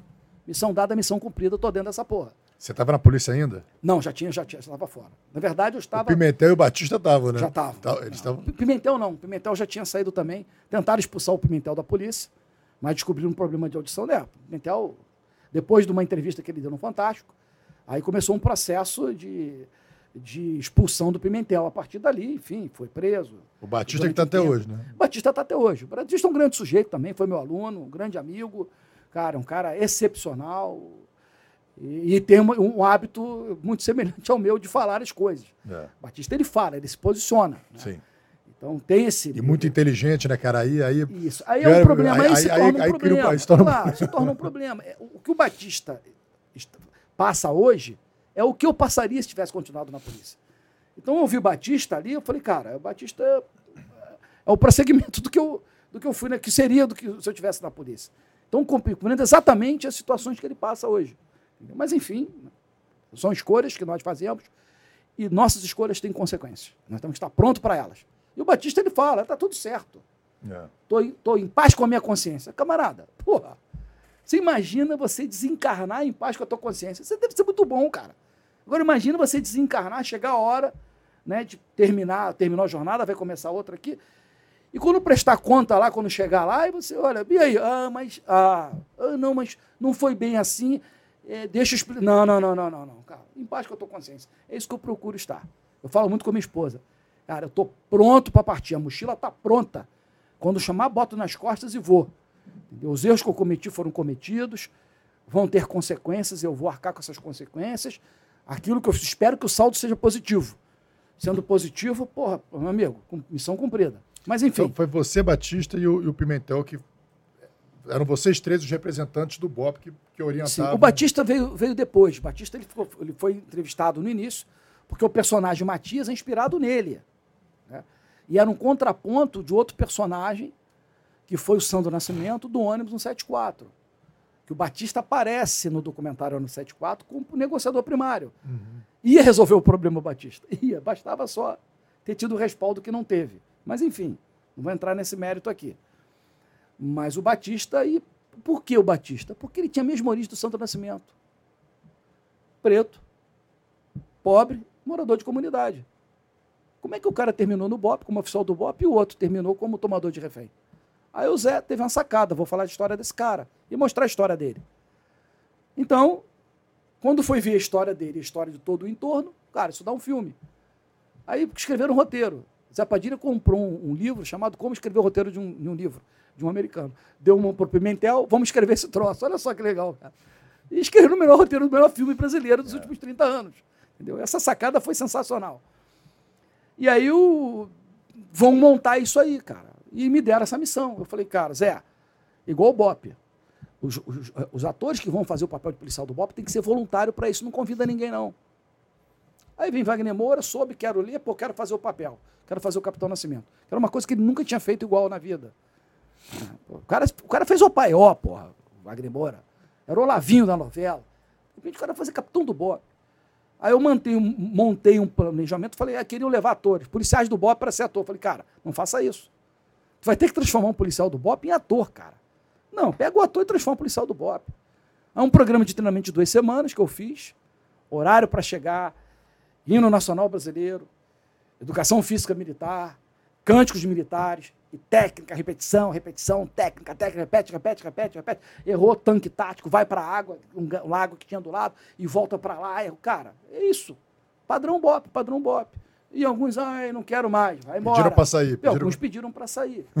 Enfim, até chegar o, a preparação do Wagner Moura como Capitão Nascimento, que não, não, não, tecnicamente o cara foi excepcional, mas faltava atitude. E Operações Especiais é conhecido por atitude. Aí Fátima Toledo, preparadora de elenco, falei, Fátima, estamos com um problema. O cara, quando bota ele para falar para a tropa, para comandar, não sai. Ele é um bom executor, excelente executor, mas para comandar, não, já percebi que ele tem dificuldade de se impor. O ator, quando tem dificuldade de se impor, ele tem dificuldade de se representar, impor. E a Fátima Toledo, preparadora de elenco do filme, muito criticada por vários atores, uma mulher do caramba. Eu dei meu moné do Bop para ela. Falei, cara, Tem operações especiais. A ator saía chorando da preparação dela. Ah, um monte. Ah. Eu falei, porra, essa mulher é do cacete, porra. Eu fui, desde conhecer essa mulher, cara. Aí de pronto, porra, cara, é isso aí, vamos lá, Fátima, porra, bota pra fuder essa porra. É, operações especiais, enfim. Aí falei com ela, falamos com o Zé. Torani, qual é a solução? Falei, tem uma preparação de choque em cima dele, pressão física, psicológica, fazer esse cara sair, entrar numa situação de extremo desconforto, e duas opções ele vai ter. Ou ele se transforma no Capitão Nascimento, supera-se, ou ele pede para sair. Mas se ele pedir para sair, como é que a gente faz? Eu falei, não deixamos. Como assim? Vamos confinar o cara. Eu tenho que levar ele no extremo. Durou mais ou menos umas duas horas, alguma coisa, preparação da Fátima. Entro eu depois, pressão física e psicológica dele. No final, esse cara explodiu, quebrou meu nariz com um cruzado de direita, cara. Tenho foto com o Wagner Moura, meu nariz quebrado e a mão dele machucada. E você feliz da vida? Não, feliz da vida não, feliz da nariz quebrado. Mas o erro foi meu. Não, o erro foi meu. O objetivo, mas o erro foi meu. Eu não esperava aquele tipo de reação dele. Ele, quando ele virou, ele virou muito rápido. Numa energia muito grande. Mas é um grande amigo, porra. Ah, mas quebrou tudo aí, amigo. Acontece, pô. Cara, ele Como fez é muito bem o personagem. Muito bem, não, ele fez muito... O personagem é clássico, assim. O personagem Faça o seguinte. Até hoje tem jargões é. marcantes. Pede pra sair. É... Faça uma análise quem era Wagner Moura antes do Tropa de Elite e depois do Tropa de Elite. Onde um cara chegou? O cara tá nos Estados Unidos, amigo, é. fazendo filme lá americano. Vários. Olha só o que ele fez no Narcos. A, a capacidade que ele teve de se adaptar, aprender espanhol naquele nível para interpretar um, um narcotraficante mais conhecidos do mundo, e outros papéis que ele andou fazendo. Então, o camarada ganhou ali uma, uma, uma um ambiente no, no, no, cenário internacional, fruto disso, do que ele aprendeu lá também, sem dúvida nenhuma. Mas começou lá atrás, mais um grande ponto de inflexão na história dele, ao meu ver, pô, foi o Tropa de Elite. É. Que é inspirado em três oficiais do. Você, você acha que ah, existe, uma, existe algumas, digamos assim, alguns discursos, né? Que não era para o Capitão Nascimento ser tão amado e tão admirado, que na verdade queriam também mostrar um lado é, obscuro das da operações especiais, da tortura, da, da, morte, da caveira, tal, não sei o quê. Isso você acha que isso aconteceu? Que a intenção era uma e teve um efeito diferente? Ou a intenção realmente Rafa, era só, levar... O filme mostrou a verdade, cara. Isso que o filme mostrou. Entendeu? É verdade. O povo cansado dói. de vagabundagem, de, de proteção é, é, Exatamente. Ficou... Olha só. Existe no BOP, em todo lugar você tem, por exemplo, assim, os caras da qual fazer a parte, legalistas. Cara, cumpra a lei. Não viole a lei. Não é resultado a qualquer preço. Mas chega um momento que alguns acham que não. Nós vamos fazer o nosso melhor, porque tem que chegar lá, tem que entregar o resultado. Tem que prender o cara, tem que tirar o cara. E quando você faz isso, você extrapola. E quando você extrapola, meu amigo, você está sujeito as, o problema é que o policial ele é alcançável pela lei, diferente do traficante. O que, que aconteceu com os assassinos dos mandantes e os executores dos médicos lá na Barra da Tijuca? Nada. Eles não são alcançáveis. A imprensa parou de cobrar.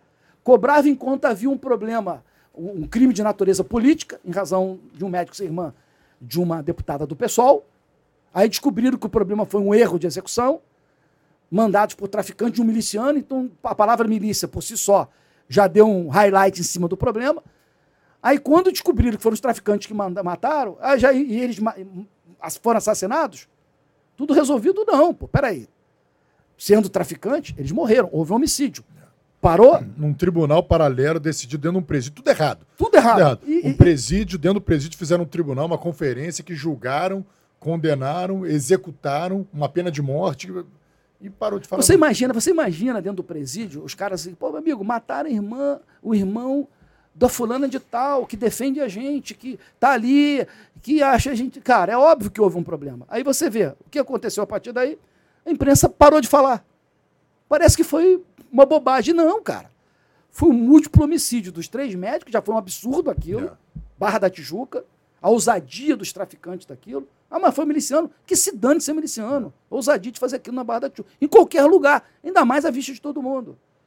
Aí depois os caras que mataram foram Assume mortos. O assume... Eu, eu falei, peraí. E tá tudo certo? Não, não tá tudo certo. Então esse mundo é muito interessante. Esse momento que eu falei anteriormente, vivendo é muito interessante, cara. Sabe que eu, a, a que eu atribuo o, o, sucesso do Tropa de Elite? Sim.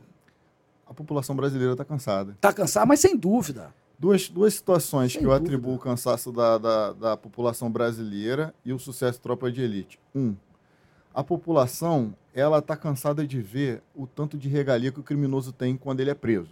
Ele é preso, aí tem a saidinha, ele sai, comete crime, e dali toda uma insatisfação, o povo, pô, é isso que acontece? O cara me roubou, me deu uma coronhada na cara, humilhou minha esposa na minha frente, e, e, e vai sair, eu estou olhando aqui, ele saiu, um, cumpriu um ano que está saindo, então quando o cara olha e vê o, o, um personagem de um filme é, mandando vagabundo pro saco, é, aquela, aquela coisa toda do filme lá, cara, pô, assim eu me sinto um pouco vingado. Assim eu sinto que alguém fez valer os meus direitos. Outra coisa, o povo está cansado da corrupção também.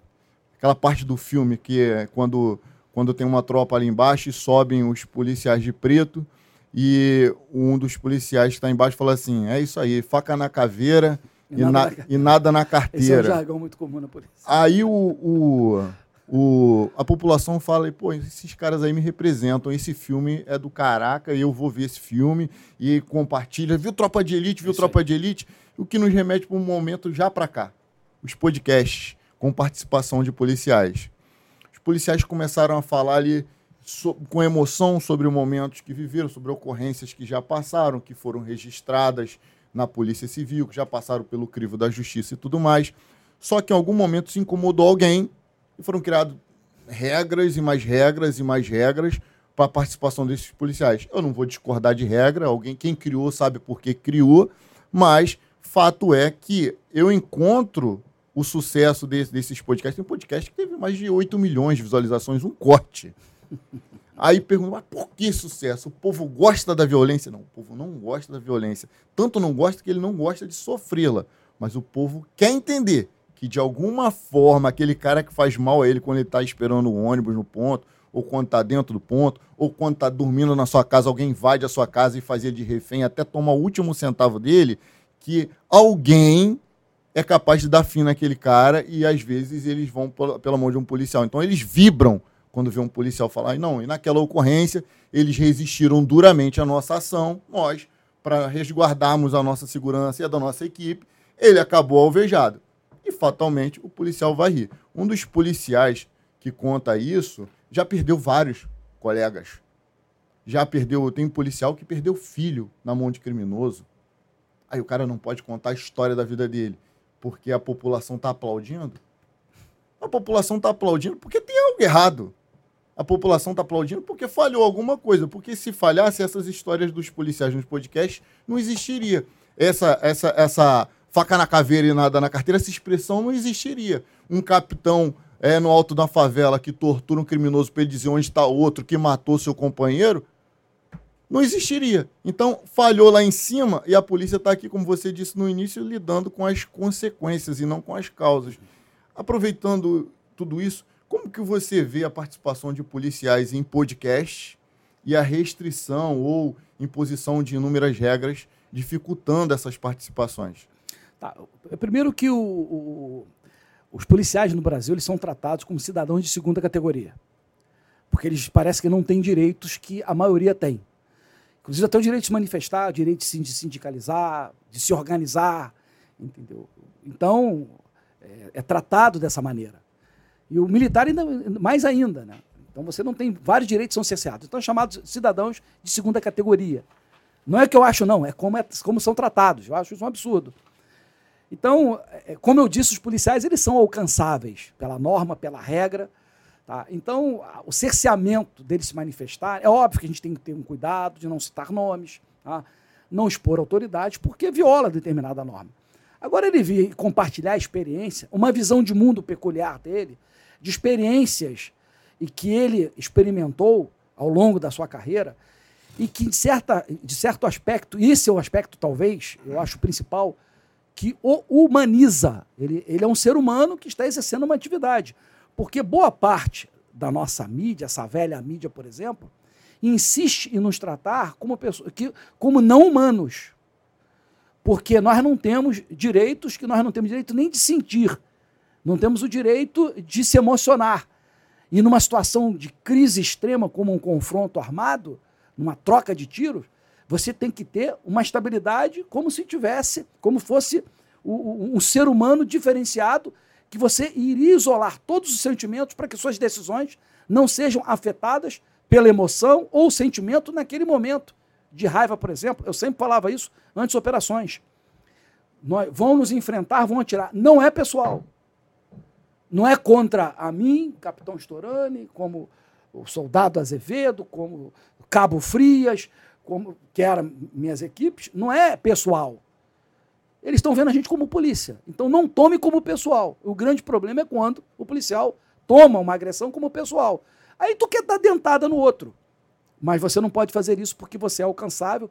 E ao é, extrapolar os limites que são impostos, os famosos limites legais, você, como sendo alcançável, você vai pagar por isso. A instituição tem a sua imagem afetada por isso. Essa mídia né, que insiste né, em desqualificar as ações policiais, muito condescendente com o traficante. Né? Por exemplo, na mídia hoje você é difícil falar sobre tráfico. Milícia tem um, porra, uma profundidade. São bandidos, miliciano e traficante são todos bandidos. Por que uma diferença no tratar do miliciano de uma forma e o traficante de outra? Não, são bandidos, porra. Mas o miliciano tem aquela ideia do miliciano, porque agente de segurança, não tem mais gente envolvida nisso. Que tenha um cara que foi excluído. Porque as polícias militares civis fizeram um papel fundamental nos últimos 20 anos, excluindo, identificando, excluindo e prendendo esses, esses criminosos que estavam dentro das instituições policiais. Mas a imprensa gosta disso. Então, no final das contas, sendo os policiais alcançáveis, eles vão pagar esse preço por isso. Criminoso nunca é. Então, o que nós estamos vivendo hoje no Brasil é uma situação muito interessante, porque a, a, única força que protege a sociedade contra a sanha criminosa é a mais atacada pela própria, pelo menos segmento da sociedade, formadores de opiniões, supostos ou pseudos especialistas que ficam criticando a ação policial. Quando me pedem para fazer uma análise de uma ação policial, que o policial erra? Claro que erra, porra. É ser humano, caramba. É óbvio. E por que erra? Porque quer não. Policial militar, vou falar a experiência da polícia. Né? Policial militar. O cara está sendo sempre sobrecarregado. O cara está sempre sendo utilizado na sua folga. É impressionante isso. Em situações críticas, esse cara não tem tempo para recuperar. Vários policiais afastados por problemas físicos e psicológicos. Na Polícia Militar, dois trabalhos, grandes trabalhos feitos pela, pela Flaxo, que é a Fundação é, Centro, Latino, Centro Latino-Americano de Estudo da Violência, que é uma organização da Fundação Oswaldo Cruz, uma instituição dentro da Fundação Oswaldo Cruz. Professora Maria, Maria Cecília Minaz e de Nilza Souza.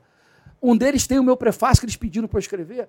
Missão investigar, missão é, servir e proteger. São duas obras de pesquisas feitas dentro da Polícia Civil dentro da Polícia Militar, que são obras esquecidas. Eu sempre falo isso na imprensa, e nem que sequer leiam, porque mostra as condições de trabalho do policial civil e do policial militar.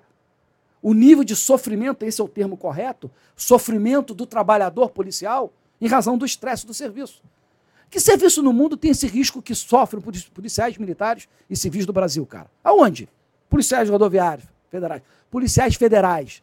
Esse nível de tensão, onde a sua vida está permanentemente em risco, numa sociedade tão violenta, numa lei tão condescendente e tolerante com o criminoso.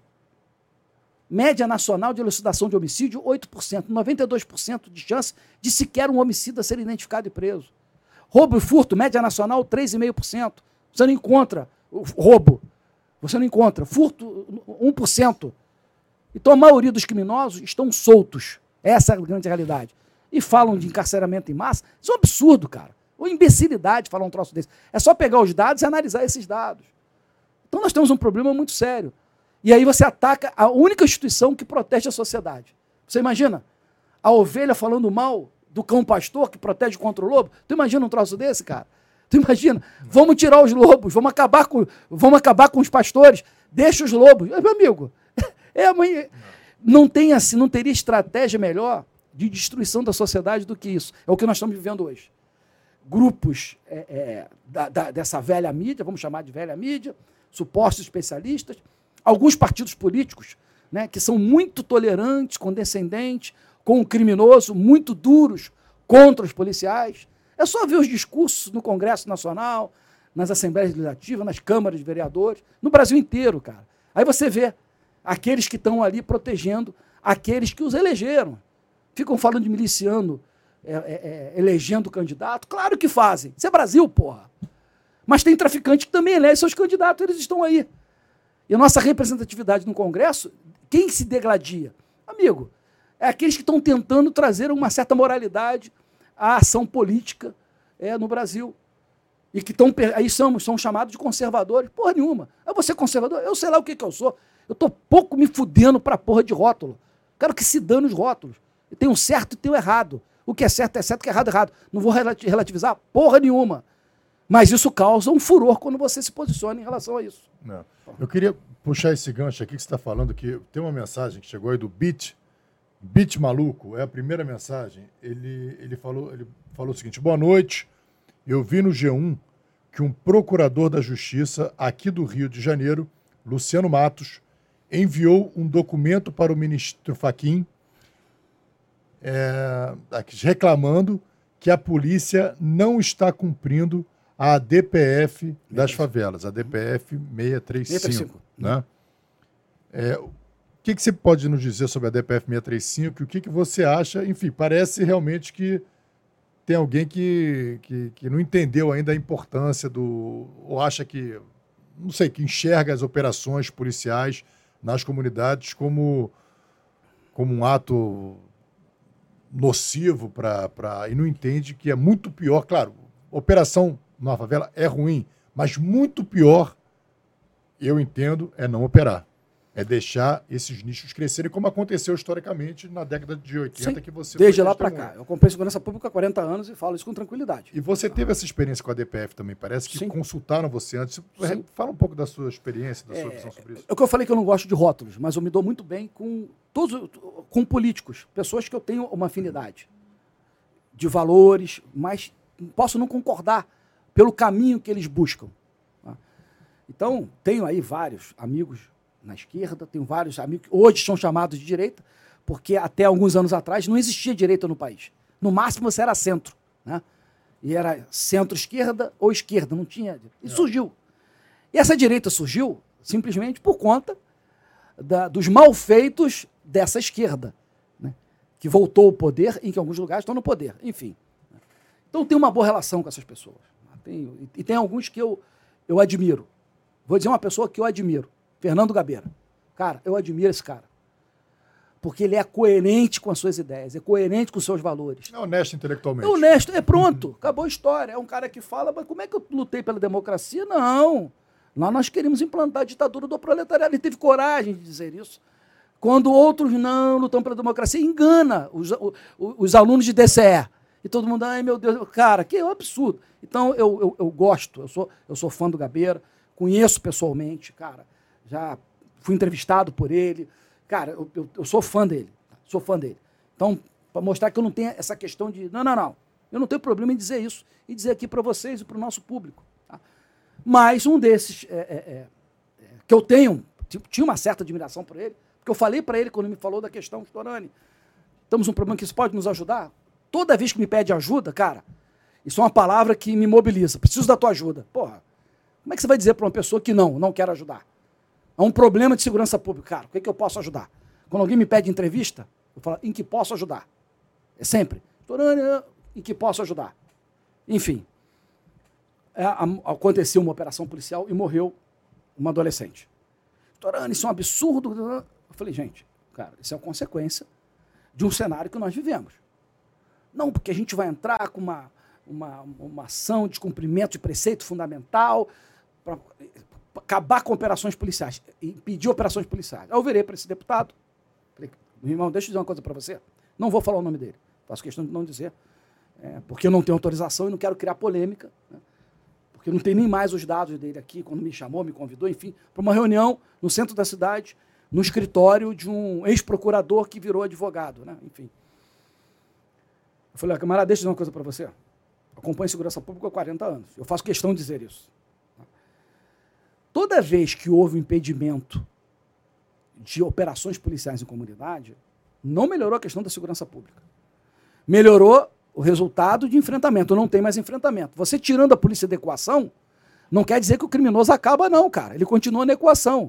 E pior, ele consolida a sua força. Pior, ele expande seu território. Pior, ele se sente animado em invadir territórios das facções rivais. Sempre aconteceu isso. desde, da, desde meados dos anos 80. Eu estou acompanhando isso. E nos anos 80 ele devia estar no ensino médio, esse rapaz.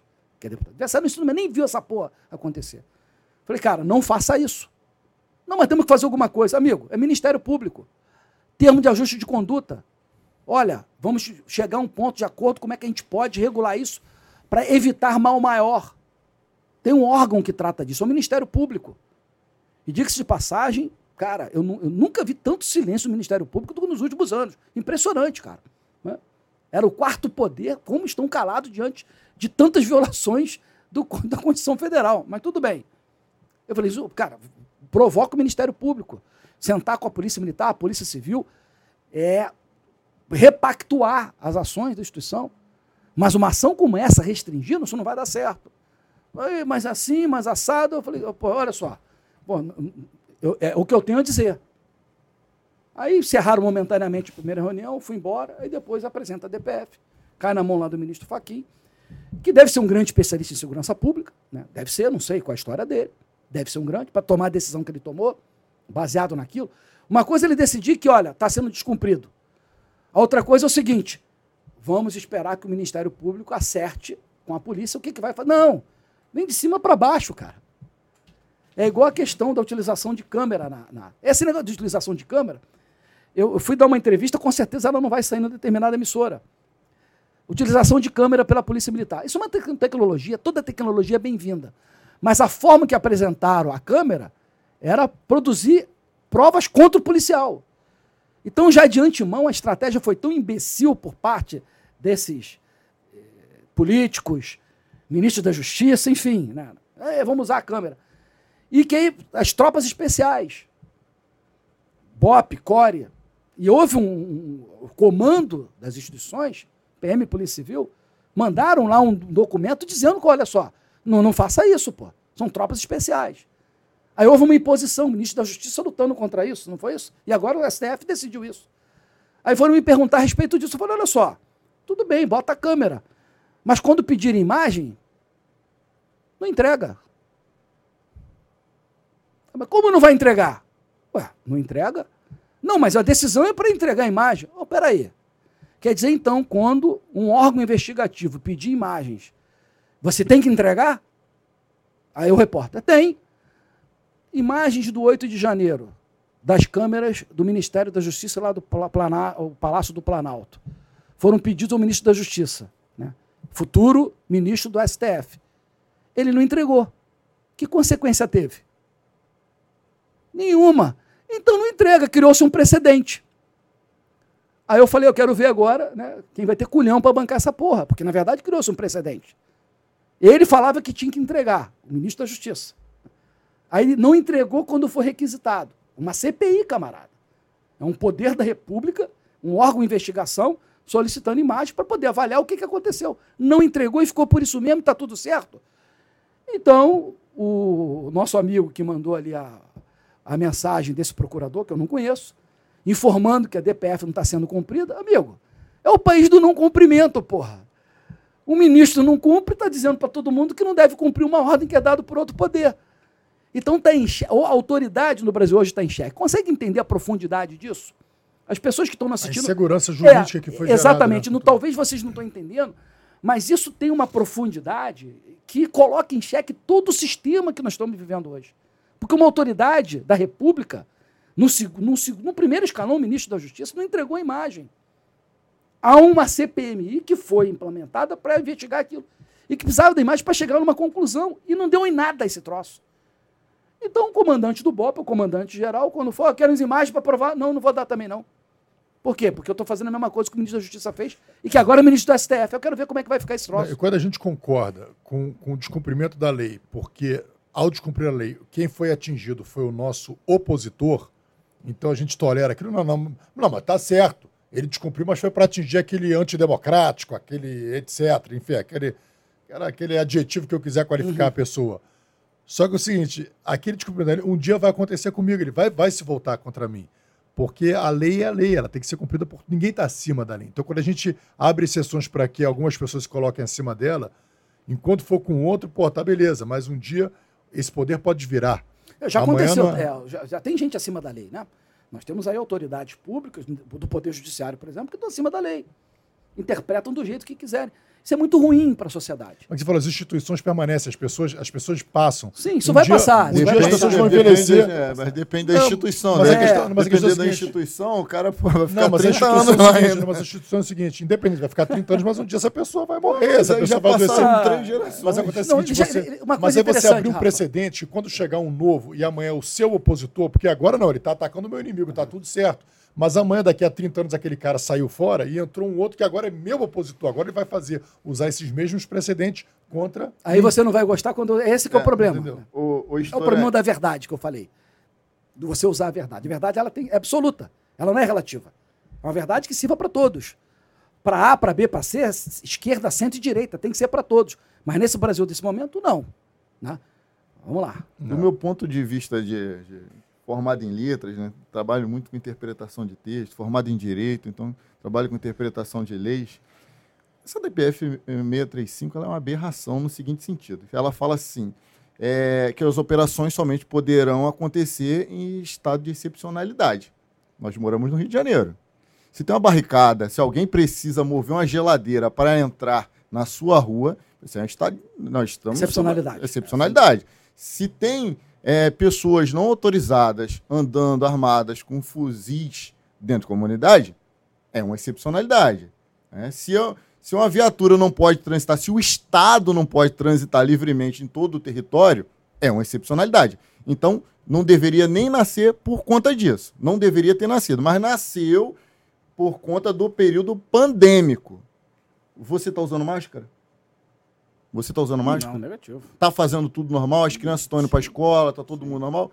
Então, nós vivemos uma situação de normalidade. Por que, que um, um, procurador de justiça ele invoca agora o STF? Olha só, eles, eles estão fazendo operação. Provavelmente, eu quero, eu creio eu, que pode, pode ir atrás das audiências desse, desse promotor, elas são públicas, estão gravadas, uhum. que ele não está fazendo audiência de máscara. Então, se voltou à normalidade, por que voltar a se discutir a DPF 635? O que, que falta para alguém perceber que a pandemia passou? Passou. Os resultados dela estão aí. Pessoas que desenvolveram problemas de saúde por conta da pandemia, pessoas que perderam entes queridos, pessoas que perderam amigos. Mas a pandemia passou, como tantas outras passaram, né? Então, essa DPF 635, ela é uma aberração, não deveria ter nascido e tampouco continuar invocando essa tal dessa DPF para prejudicar a população. Vocês não prejudicam a polícia. As pessoas acham que estão prejudicando a polícia. Porque a polícia pode muito bem fazer assim, ó. Não, beleza, não é para fazer? Menos policiais vão morrer. Acordar, Deixe os lobos atacar as ovelhas. Para se apresentar na sala. Deixa os lobos atacar as ovelhas. Esse, só, somente na cabeça é. de um idiota, o cara pensa que assim, ó, porra, mal barato, amanhã eu vou acordar 4 horas da manhã. Vou te, vou te dar um exemplo aqui. 4 horas para se apresentar lá 3 horas da manhã tem que acordar. Porra, Outro mano. exemplo recente em relação à questão. A gente está falando aqui de um Supremo Tribunal Federal, de um procurador, mas vamos trazer para aqui o nível de primeira instância. Primeira vara de infância e juventude agora nessa, nessas ações que estavam aí de, de arrastão acontecendo a toda hora. E aí, como a polícia achou uma estratégia, não é de agora, anterior, de, de fazer operações, de parar ônibus que estão vindo em determinados locais da cidade e ver quem está lá dentro do ônibus. Aí você encontra menores desacompanhados dos responsáveis, sem documentação e sem recurso para estar no ônibus e voltar para casa. O nome disso, segundo o Estatuto da Criança e Adolescente, é uma, uma invulnerabilidade. Uma, um menor vulnerável em razão daquela condição.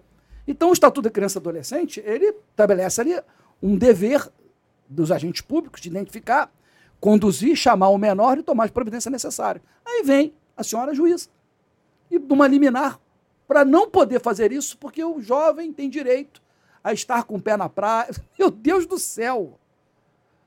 Aí criou um clamor tremendo, a polícia queria desenvolver aquilo, já estava com foco na questão da, da, da do Réveillon, enfim, já começando a desenvolver aquilo que sempre faz na Operação Verão. Aí uma juíza toma uma decisão como essa. Aí, acertadamente, Tribunal de Justiça caça a liminar. Gente, olha só. Uma juíza da primeira vara de infância e juventude, toma, ela é caçada pelo TJ, pela, pelo desembargador. Isso é uma vergonha, gente. Eu, se eu sou juiz, eu não sei onde enfiar a minha cara. Se eu sou juiz, eu vou pensar em duas vezes, porque o, o estatuto estava sendo desconsiderado naquele momento. É. Então, olha Questões só. ideológica. Isso é um ativismo judicial. É ativismo judicial. É, a questão ideológica sobrepõe Cara, ao estado de vulnerabilidade é, é, tutelado pelo Estatuto da Criança e Adolescente. Não é mais o que está escrito, é como o que está escrito está sendo interpretado. A coisa é, é muito mais grave do que isso, porque cada um tem uma interpretação, como você bem colocou aqui.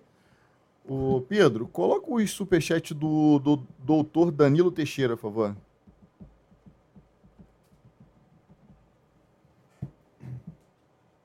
Ah, deixa eu ver se é esse aqui, Danilo Teixeira. São três. É. São três. Fala, guerreiros. Um abraço de São Fidélis, Rio de Janeiro. Capitão Paulo Storani, obrigado por todo o conhecimento compartilhado nos livros e nas suas palestras.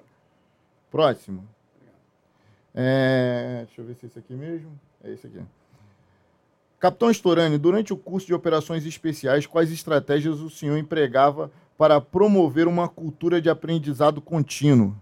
Já falamos sobre isso aqui, não já? Já. Mantenha a mente sempre aberta para você aprender, cara. Não tem outra, não tem outra forma. E outra coisa, é, vai sofrer demais. É o que eu falo, esteja pronto para o sofrimento. Se está pensando em pedir para sair, deixa sempre para o dia seguinte, não naquele dia. É outra estratégia Amanhã também. eu saio, né? É, hoje não, hoje não, não. Aquelas coisas que você... Tem uma frase aí na internet que é excepcional. Eu acordo de acordei de manhã, meus ossos doem, o corpo está cansado, tudo me impede de levantar. Parece que eu vou. Hoje é um dia que eu não vou sair da cama. Não, não, não. Hoje não é esse dia, eu vou levantar e vou fazer. É mais ou menos isso. Tá? Todos nós temos limites que devem ser superados. Quando a gente permitir que o nosso limite nos envolva, é quando você é, parou de evoluir. O ser humano foi colocado aqui, nosso espírito imortal, encarnado nesse corpo. Nós fomos preparados para vencer nossos limites para superarmos cada vez mais. O nome disso é evolução. Se não fosse assim, o Homo sapiens sapiens não teria chegado onde chegou, nós teríamos, teríamos sido é, é, ultrapassados pelo homem de Neandertal, que desapareceu há 40 mil anos atrás. E nós somos a espécie vencedora. Contudo, né, os neném estão sendo uma espécie que vai fazer de tudo para que a espécie humana acabe exatamente nas próximas gerações. Bom. Bota o último comentário dele aí, por favor. Está aqui. É, como instrutor, de que maneira o senhor trabalhava o desenvolvimento de habilidades de liderança nos alunos? Quais eram as técnicas para os alunos superarem, superarem os, os limites e expandirem suas zonas de conforto? Um abraço de São Fidélis. Me colocava no lugar deles. O bom professor, o bom instrutor é aquele que se coloca no lugar do aluno. O nome disso é empatia. Eu sempre pensei o seguinte: é como eu posso fazer com que é, é, esse aluno aprenda, ele entenda então me colocava assim, como eu gostaria de receber essa informação. E para isso tem métodos, um, um, processo que você deve obedecer, conhecer e aplicar. Então, é, sempre fiz isso. Então, o que eu falo na minha vida inteira, como instrutor militar, instrutor de tiro, instrutor de operações especiais, é, professor, dou aula em quatro universidades, em curso de pós-graduação, me coloco no lugar do aluno da melhor forma. Então, cria-se estratégias para isso. Agora, sempre fazendo com que o aluno ele busque fazer melhor daquilo que fez, incentivando a isso. O convencendo que essa é a melhor forma de você evoluir. Então, você primeiro tem que estar convencido disso para você poder convencer. Porque assim você, você será um, um modelo. Assim você vai inspirar. Assim você vai ser o seguido, ou as pessoas vão te ouvir. Com a sua experiência, aquilo que você experimentou, o que você traz. Aquilo que você fracassou, todos nós fracassamos mais do que tivemos sucesso.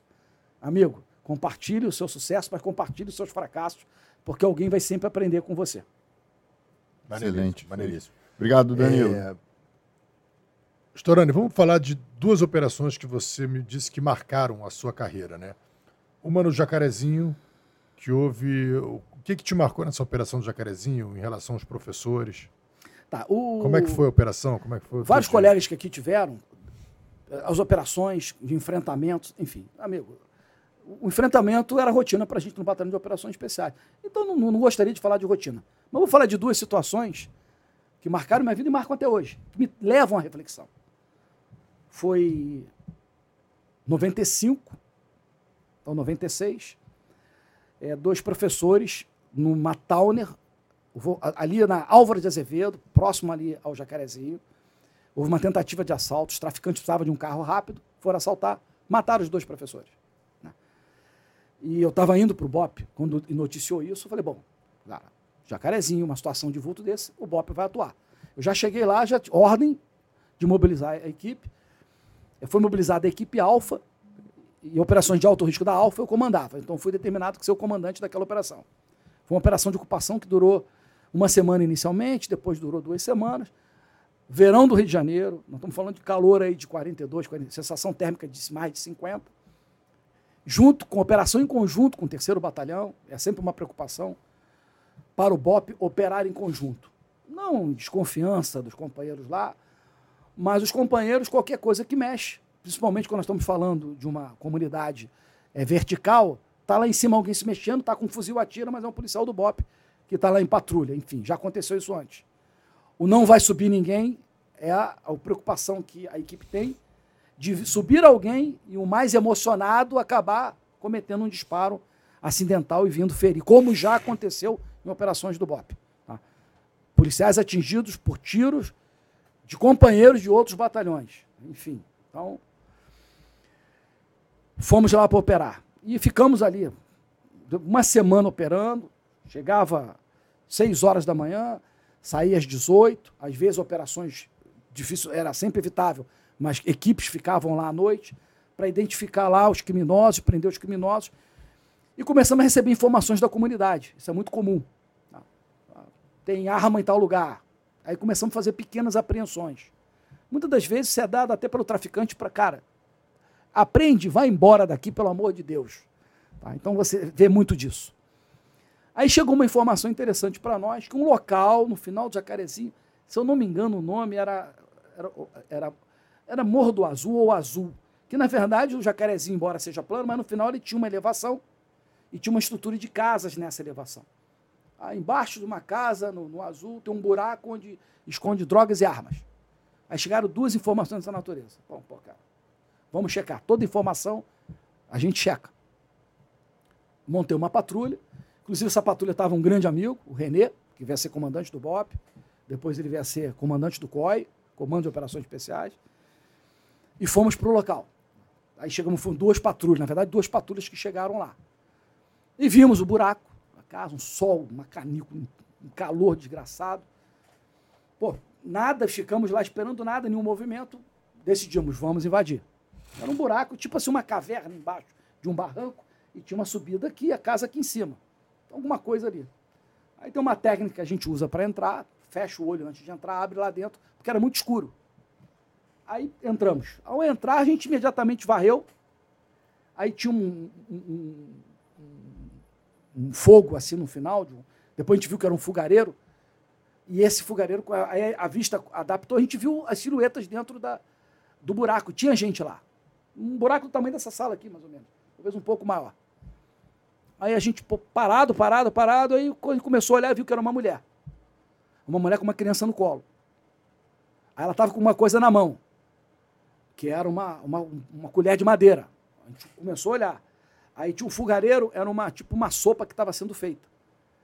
Só que tinha um cheiro muito ruim dentro da estrutura. Aí a gente começou a olhar, aí viu que tinha uma descia o, o esgoto da casa de cima por um buraco e fazia um caminho assim no chão e que saía pelo buraco, um cheiro de, de excremento, de urina, enfim, suportável ali dentro.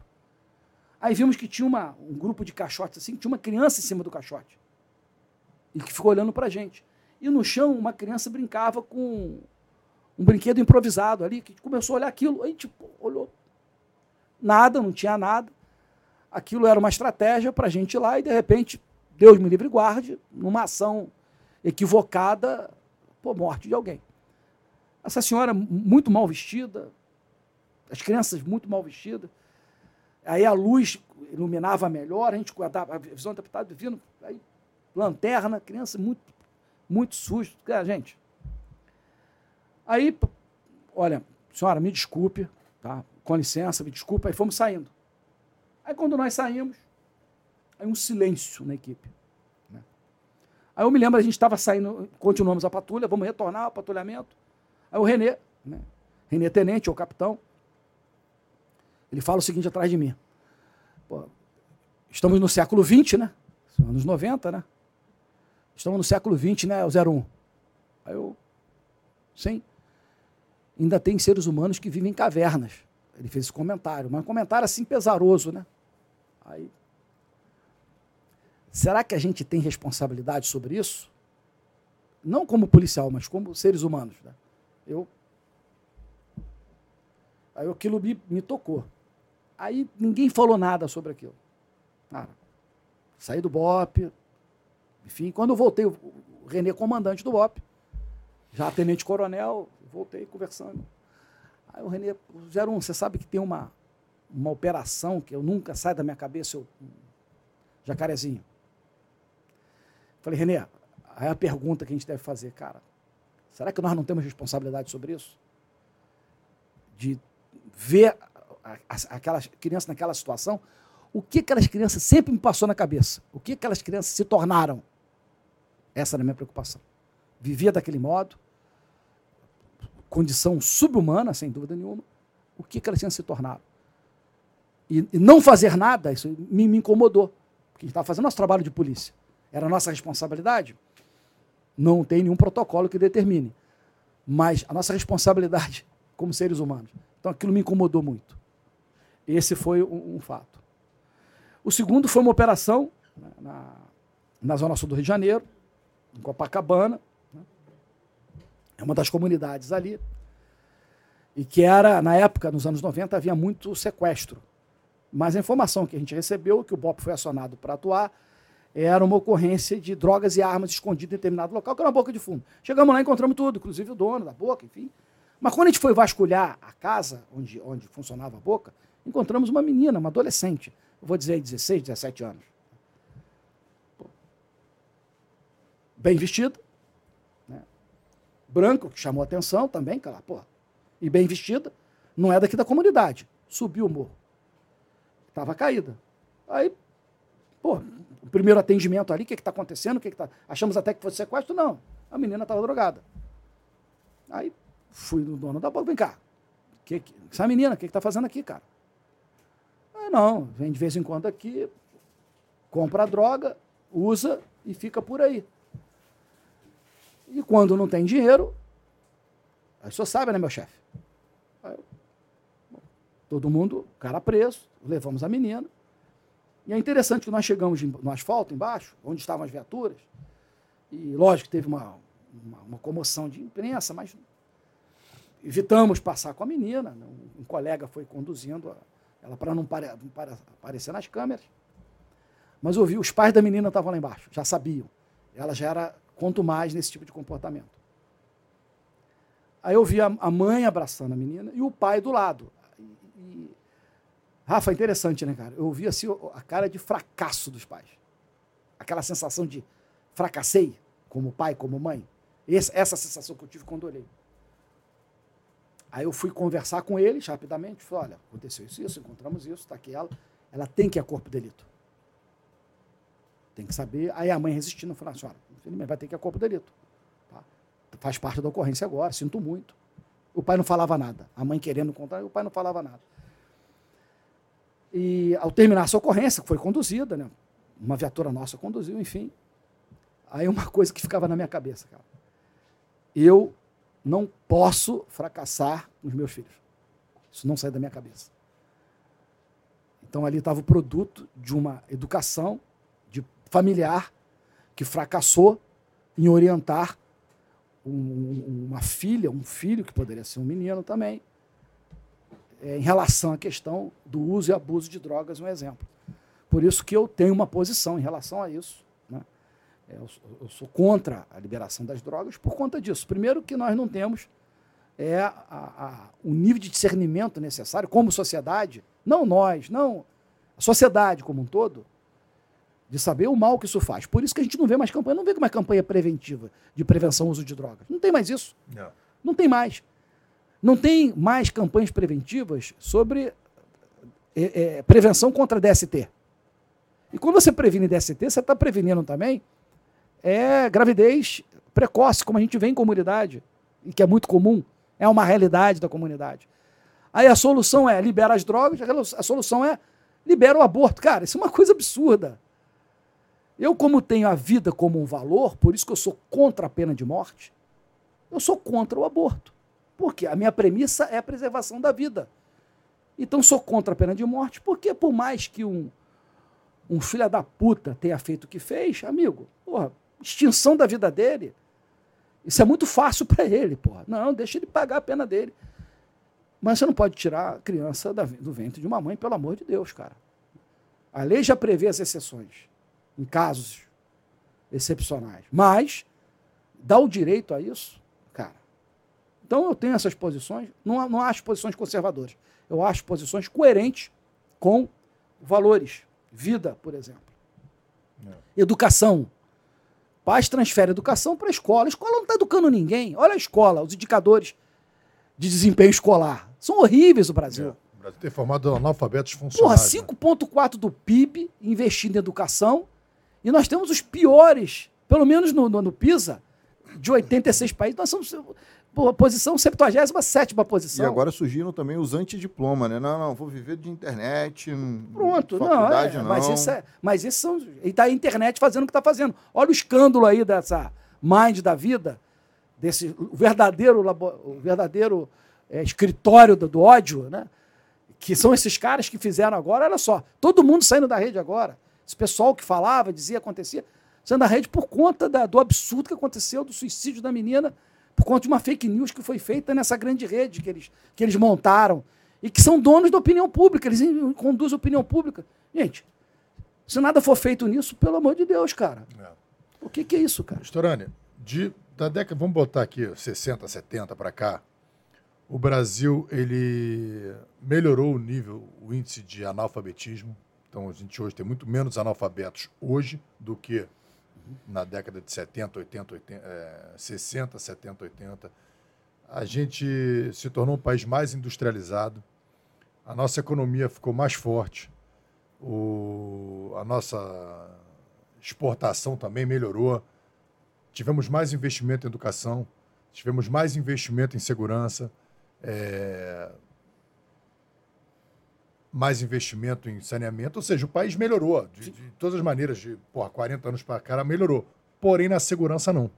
A segurança foi um ponto onde o país só piorou, só veio uma degradação. O que, que você atribui a essa piora gradativa da violência que a gente nunca consegue? A gente avança, parece que avançou, mas regride para índices piores. Por exemplo, um exemplo na época da UPP, que parecia que a gente tinha de uma certa forma, pacificado. Não quero que você fale da UPP exatamente, mas de uma forma geral, uma, uma análise geral.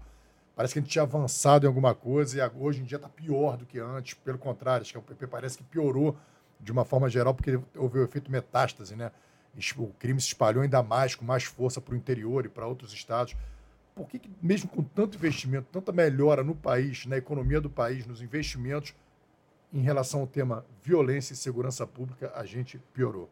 Pô, na verdade, o que aconteceu no país, a partir da década de 80, foi a criação de uma ambiência que se tornou favorável ao crime e ao criminoso, aquele que comete o delito. Tá? Especificamente, Lei de Execuções Penais, que é uma lei de 1984. E que foi criada com uma forma de tratar o apenado, de uma forma mais justa, teoricamente mais justa, mais humana, teoricamente mais humana, e que, na verdade, acabou criando é, tantas facilidades, tantos benefícios, que a pena perdeu a sua função pedagógica. De que maneira? Né? Bom, nós falamos aqui toda hora de normas e protocolos. Pacto social. A norma foi estabelecida, precisamos obedecer a norma. Mas quando a, a, a violação da norma, a sanção, não tem o efeito de corrigir, de reparar e de evitar que aquilo possa acontecer, em razão da fragilidade da norma, ou seja, é muito difícil provar que violou a norma. Olha só os exemplos que nós temos no Brasil hoje. Um presidente da República condenado em três instâncias por uma questão de CEP, foi anulado o processo, e a partir daí criou toda uma, uma reação em cadeia né, de liberação de um monte de corrupto, desviador de dinheiro público, de quadrilhas que foram montadas para assaltar os cofres públicos. E estão aí de volta na vida política, né, e falando, e acusando, enfim. Então você criou um ambiente por conta de um momento político histórico brasileiro, que é o retorno dos nossos é, exilados políticos que concorreram cargos eletivos, que foram eleitos tanto no legislativo quanto no executivo, e que no Congresso Nacional começaram a produzir normas muito condescendentes que, na verdade, talvez fosse criar facilidades para eles próprios, se cometesse alguma norma, a violação da norma, ou normas que, se eles cometeram lá no passado, não seria mais alcançável se viesse a cometer novamente. Então, nós estamos falando de, é, primeiro, é, progressão de regime. Cumpre proporcional da pena e progride de regime. Baseado no seguinte argumento. Qual é um argumento importante? A cadeia não corrige ninguém. Quem disse que a cadeia foi feita para corrigir alguém? A cadeia não reeduca ninguém. E quem disse que a cadeia foi feita para educar nesse sentido? Não. A cadeia é para dar uma pena para aquele que violou a norma. Se ele não foi educado pela família, amigo, não quer dizer que o Estado não tem mais essa função. E não vai ser a cadeia que vai fazê-lo. Mas ele tem que saber, ele tem que pagar um preço para aquilo. Numa relação de custo-benefício, cara, se eu fizer isso aqui, pô, não vou ter benefício nenhum. Vou ser preso, vou ficar preso para caramba. Então é melhor não fazer. E você não tem isso, pelo contrário, você estimula isso. Então, progressão de regime. Aí vem os benefícios que foram sendo concedidos de um efeito cascata. Né? É, visita íntima. Por um certo ponto, o argumento foi muito importante para evitar a, o, o, a violência sexual dentro dos presídios. O argumento foi muito importante. Mas aí você permite que você tenha visita íntima, não só da esposa, como pessoas contratadas. Né? No caso, prestadora de serviço. Mas também pessoas que vão levar informação e vão trazer informação de dentro da cadeia. Quantidade de advogados que podem atender um determinado preso. Infindáveis, mesmo não estando no processo. Aí depois disso, né, além, além disso, na verdade, é que é um absurdo, auxílio reclusão. Cara, é um absurdo. A pessoa que foi morta pelo homicida, que acabou sendo preso, a família não vai ter nenhum auxílio. ressarcimento. É. Não vai ter nenhum auxílio para sobreviver. Porque às vezes é um pai, às vezes é uma mãe, que eram ali os provedores da família. Deixou de prover, vamos passar necessidade. Mas que se dane a vítima, mas vamos ter atenção ao criminoso, porque é uma vítima da sociedade. Então ele não é mais criminoso, tá? começou a ser tratado como vítima da sociedade, por essa narrativa, né, que surtiu um efeito fenomenal, encampado por boa parte da imprensa, muito afinada a esse tipo de coisa, né?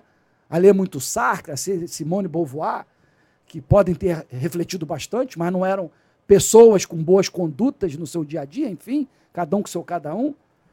Então você tem ali toda uma condição que foi criada. E toda tentativa ao longo desses anos, anos 80 para cá, de endurecimento da norma, ou ela foi impedida no Congresso Nacional, ou foi descaracterizada no momento que conseguiu alguma coisa, ou em algumas coisas, como crime hediondo, por exemplo, desqualificado pelo Supremo Tribunal Federal, que tinha um entendimento que não tinha que ter. Então, a estrutura legal brasileira não precisava ter um advogado de defesa melhor do que própria, o próprio sistema judiciário brasileiro. Na verdade, o sistema legal brasileiro. E o judiciário seguindo, obedecendo a norma. E hoje temos os novos entendimentos do STJ, do STF, que interpretam a lei segundo as suas vontades, as suas tendências, Ninguém foi eleito para o Supremo Tribunal Federal. Normalmente foram escolhidos em razão das afinidades ideológicas. Está aí o exemplo dos dois últimos, né? e não só ele, mas outros tantos. E que comete verdadeiros arroubos nas suas decisões. Lá o Toffoli cancelando uma dívida da JBL, lá no caso, né, de bilhões e que, na verdade, foram dívidas que foram reconhecidas por ele do acordo de leniência. Eles confessaram. Eles confessaram. Gente, porra, é uma coisa assim que Parece que só numa república de bananas que a gente vai ter um troço como esse e acontece no Brasil. Isso é esfregado em nossas caras. E boa parte da imprensa, acho que isso é normal. Por quê? Porque acham né, que a verdade sempre vem da autoridade, não ao contrário. Não. A autoridade falou, está decidido, está decidido não, cara, vamos questionar. E aí, quando você questiona, aí vem querendo impedir a sua forma de se expressar, porque ela é reacionária, ela é fascista, e que ela é arbitrária, que ela é golpista, e pronto. Aí nós temos essa narrativa que nós vivemos hoje. Você sequer pode discordar de uma decisão é. absurda, equivocada, estúpida, como essas tantas que nós estamos tendo. Como a DPF 635, a mesma é. coisa. Quando fala, é um problema. É. Enfim. Então, essa ambiência, juntamente com a nossa incapacidade de acompanhar o fenômeno da, da criminalidade, como eu disse aqui anteriormente, média nacional de elucidação de homicídio, 8%. Elucidação de, de, de roubo, 3,5%. De furto, 1%. Então, chance de homicida, 92% de não ser identificado. O, o ladrão, o assaltante, 97%. 99% de um, alguém que furta. Consegue entender a gravidade do ambiente? Então, é um ambiente que foi criado, que foi é, é, é, é desenvolvido para facilitar a vida do criminoso. E nós, que queremos viver como pessoas de bem, que acredita que honestidade ainda é um valor não relativo, honestidade é honestidade, né? que a verdade é um valor não relativo, verdade é verdade. Hoje nós estamos pagando um preço de ver isso e no máximo pode fazer é nós nos indignarmos. E num ambiente como esse podemos falar a respeito por enquanto. Por enquanto. É. Por enquanto. Vamos aproveitar, porque agora mesmo é. não vai poder mais, porque está caminhando para essa. Não, já vivemos uma ditadura. Ninguém percebeu isso? Ninguém percebeu isso ainda? Vivemos uma ditadura. E não é, não é aquela revolucionária que de uma hora para outra, não. É o sapo que é colo... né? não, é o sapo que é colocado é na, na, na panela, a água fria e acendido o fogo. Vai aquecendo. Quando nós percebemos, já fomos cozinhados. É isso que está acontecendo. Porque aos poucos uma imprensa tolerante defendendo, a outra tentando atacar, e agora descobrir uma forma, vamos calar quem é contra nós, porque eles são fascistas, que eles são conservadores, que eles são golpistas, nós é que defendemos a democracia, cerceando a liberdade do outro dizer. Cara, esse mundo, tá, o Brasil está muito interessante nesse aspecto. Não. Mas tudo passa. Nós o... passaremos e essas pessoas tem, tem uma também. coisa que a, a, veio, veio, uma delegada aqui né, no, no, episódio 99, a doutora Paula Mari, e ela falou sobre o Instituto Pro Vítima. Eu estou para conversar com ela para me inteirar mais sobre esse instituto, mas só pelo nome eu já, eu já fiquei interessado. Instituto Pro Vítima, que é justamente dar um, um, um highlight, uma, uma, dar mais é, voz para as vítimas, que são realmente, que deveriam ser a, a verdadeira preocupação. Como a mentalidade é pela dignidade, sei que, do criminoso, a gente acaba esquecendo muitas coisas. Você falou, a prisão, é, quando a gente mudar a mentalidade, que a prisão não é para ressocializar, não é para. É, mas é para proteger a sociedade daquela pessoa que se mostrou perigosa. Aquela pessoa que se mostrou que não tem empatia pela vida, que não tem é, amor no coração, que para satisfazer a luxúria e seus desejos materiais, ela está disposta a deixar um pai sem seu filho, um filho sem a sua mãe. Então, vamos proteger a sociedade. Então, ele, você está preso para proteger a sociedade, não para te ressocializar. Isso aí não existe em lugar nenhum. Ninguém vai ser ressocializado dentro de uma cadeia. Porque o cara. Isso era um trabalho de, de que deveria ter sido feito pelos pais, através Sim, da religião, dúvida, através da, da, da, educação, da formação, o que quer que seja. Se não foi feito, bicho, ali é para agora você vai ser protegido da, enfim. Então, uma questão muito importante em relação a, a essa falta de educação que começa na família, é óbvio, mas a gente tem, nós não temos ausência de modelos. Quais são os modelos do Brasil hoje? Para essa juventude, por exemplo. Quem pode servir de modelo? Anitta? Luísa Souza, Sonza, sei lá o quê? Pablo, esses são os modelos? Aquele menino lá, que o cabelo colorido, nada contra o cabelo colorido, mas que falam bobagem sistematicamente, são influenciadores não. digitais, e hoje todo mundo tem um telefone. Então, é muito preocupante isso. Cadê os valores positivos? Aqueles que existem, você desqualifica. Né? Um, bom, um bom cidadão, um camarada que, que trabalha, um camarada que. O professor que dá aula realmente, não é para doutrinar ninguém, que dá aula, que cobra o aluno, eles estão deixando de existir. Estão sendo consumidos por um sistema absurdo. Então, é, é, é uma situação muito difícil que nós estamos vendo hoje. Quer ver um exemplo? Acho que o preso tinha que perder direitos políticos. Não pode votar. Não tem que ter direito. Se ele violou o pacto social, ele não pode ter os mesmos direitos que um cidadão de bem. Então, momentaneamente, enquanto ele cumprir a pena dele, não tem o direito de votar. E nem se não pode. E por que não pode? Por quê? Porque o cidadão, não, não, não, ele, ele, deixa, ele deixa. A partir do momento que ele violou o pacto social, e agrediu alguém, tirou a vida de alguém, roubou alguém, enquanto ele está cumprindo ali, não tem o direito de, de participar da vida em sociedade. E quando ele volta, quando ele terminar a pena dele, devolve os direitos para ele. Mas que negócio é esse? Essa condescendência toda. Ah, mas é um ser humano? Sim, é um ser humano que tirou a vida de outro ser humano. É um ser humano que roubou outro ser humano. É, é um ser humano que não respeitou o outro. Ah, mas ele nasceu assim, amigo. Então vamos, vamos ter melhores escolas. Não uma escola com o nível de evasão que nós temos. Não uma escola, como eu falei, o país que mais investe em educação no mundo, um deles é o Brasil. 5,4% do PIB. Aí tem um resultado PIB, significa que está jogando dinheiro fora. Está jogando dinheiro fora. Reavalia tudo. Não, mas reavaliar é reacionário. É fascista. Cara, só pelo pode, amor de Deus. Só cara. pode usar um doutrinador de educação, né? É, só pode, você, é, você só, só pode usar Paulo Freire. Eu, eu o Freire não, não funciona. esse nome aqui, cara. Ah, Quem leu Paulo Freire entendeu sabe que, porque, que é só bobagem. Cara. Eu vi falar esses dias que é tem um país que. Se você, eu esqueci qual é o nome do país, mas se você recebe algum benefício do governo, você não pode votar. Enquanto você estiver recebendo esse benefício, você não pode votar. Países nórdicos. Os países nórdicos são assim. Está desempregado, o, o, o, o governo está te bancando. Tá te bancando. Você não pode Porque tem uma questão de moralidade nisso. É para não criar uma dependência. É. Olha, eu estou dando dinheiro, você vota no governo que está atuando. Olha só o nível de inteligência. Até aquela chantagem que falou: se, se, o outro for eleito, você vai perder o benefício. O é cara, isso aí. Então, cara. os países e são sociais democráticos, são países assim. Mas olha só que interessante. É. Recebeu uma bolsa, auxílio qualquer, meu amigo, tirou o direito de você votar. É para não criar exatamente esse nível de dependência de currais eleitorais. Então, mas o, o, o preso condenado com sentença penal é, condenatória transitada julgada, esse não vota. O que vota é o que está preso cautelarmente, o prisão preventiva, prisão temporária. Quantos são? Oi? Quantos são? Esse é o problema. É, aí tem é. um montão. O Hugo da Costa está perguntando se você pretende escrever outros livros.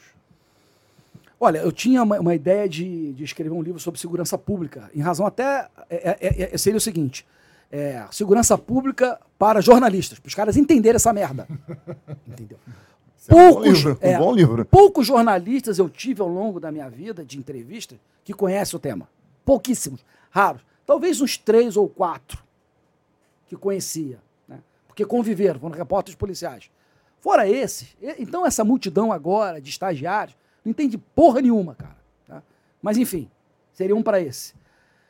Mas tem um trabalho tão bom, aí eu vou fazer essa propaganda aqui, cara. Um, um, tem um documentário né, do Brasil Paralelo, Entre Lobos, são Porra, três episódios. Cara, é o melhor documentário sobre segurança pública que eu vi na minha vida. Você participou? Não participei. Mas tá o Pimentel lá, tá o Cajueiro, Roberto tá o Mota. Roberto Mota, cara, sensacional. Marcelo, Marcelo Rocha. Rocha tem o, o tem um... A Grilo também, Luciana Grilo está lá também. Não, não. não, me lembro dela, não. Não, ela, ela fala em algum momento.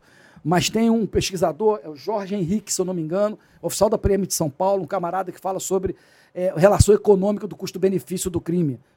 E tem até um curso na Brasil Paralelo. Esse é um curso que qualquer um que queira entender segurança pública não pode deixar de assistir. Brasil Paralelo, Entre Lobos. Três episódios. Vão entender segurança pública a partir disso. Então, quando eles apresentaram isso, que mostraram aquilo, eu falei, cara, não tem mais necessidade de escrever um livro sobre isso, porque os caras foram tão explícitos, foram tão precisos nas entrevistas, nos temas, que ali está mostrando a realidade que nós estamos vivendo hoje. Tudo, muito que nós falamos aqui é falado nesse documentário. Não. Então, esse era um deles que eu estava pensando em escrever. Mas o que eu devo transformar é o, o livro Vai e Vença, em botar na internet para e falar sobre cada capítulo ser um, um, um, um, módulo, porque muita gente não tem o hábito de ler, não consegue ler, mas realidade virtual hoje consegue é, assistir é. como está assistindo a gente aqui. Uhum. E nós estamos falando sobre vários temas. Tá? Então se instrui. Saber não ocupa espaço, da mesma forma que também você prover conhecimento também não é só por uma ferramenta. Embora eu sou muito, eu sou muito afinado com livros, leio bastante. É. Vamos chamar o chat aí, vamos chamar o chat aí para a gente Chama o chat dos membros aí. É tem uma viagem amanhã bem cedo, preciso, preciso ter. Só ver aqui os membros Sete aqui. horas tem eu embarco uma turma que te mandou um abraço aí, que a gente queria prestigiá-los. É, Rômulo, eu, eu tô, tô, É o Paulo Omar Bucaneiro. Boa noite, Rafa e Rômulo, convidado. Mais um show de conhecimento. Aqui, Paulo Omar Bucaneiro, de Massachusetts, nos Estados legal, Unidos. Super ligado, um forte abraço a todos vocês, que é a PQSL TKS. Luiz Paulo Amorim, pai do Rafa. Seu Luiz Paulo, seja bem-vindo.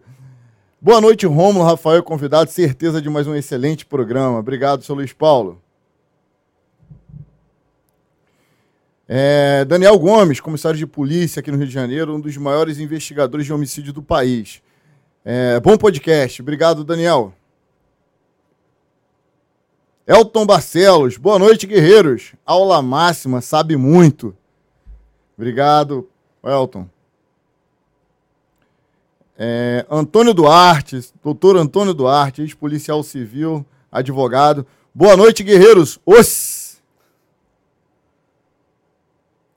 Aldrey, nossa instrutora na academia de polícia.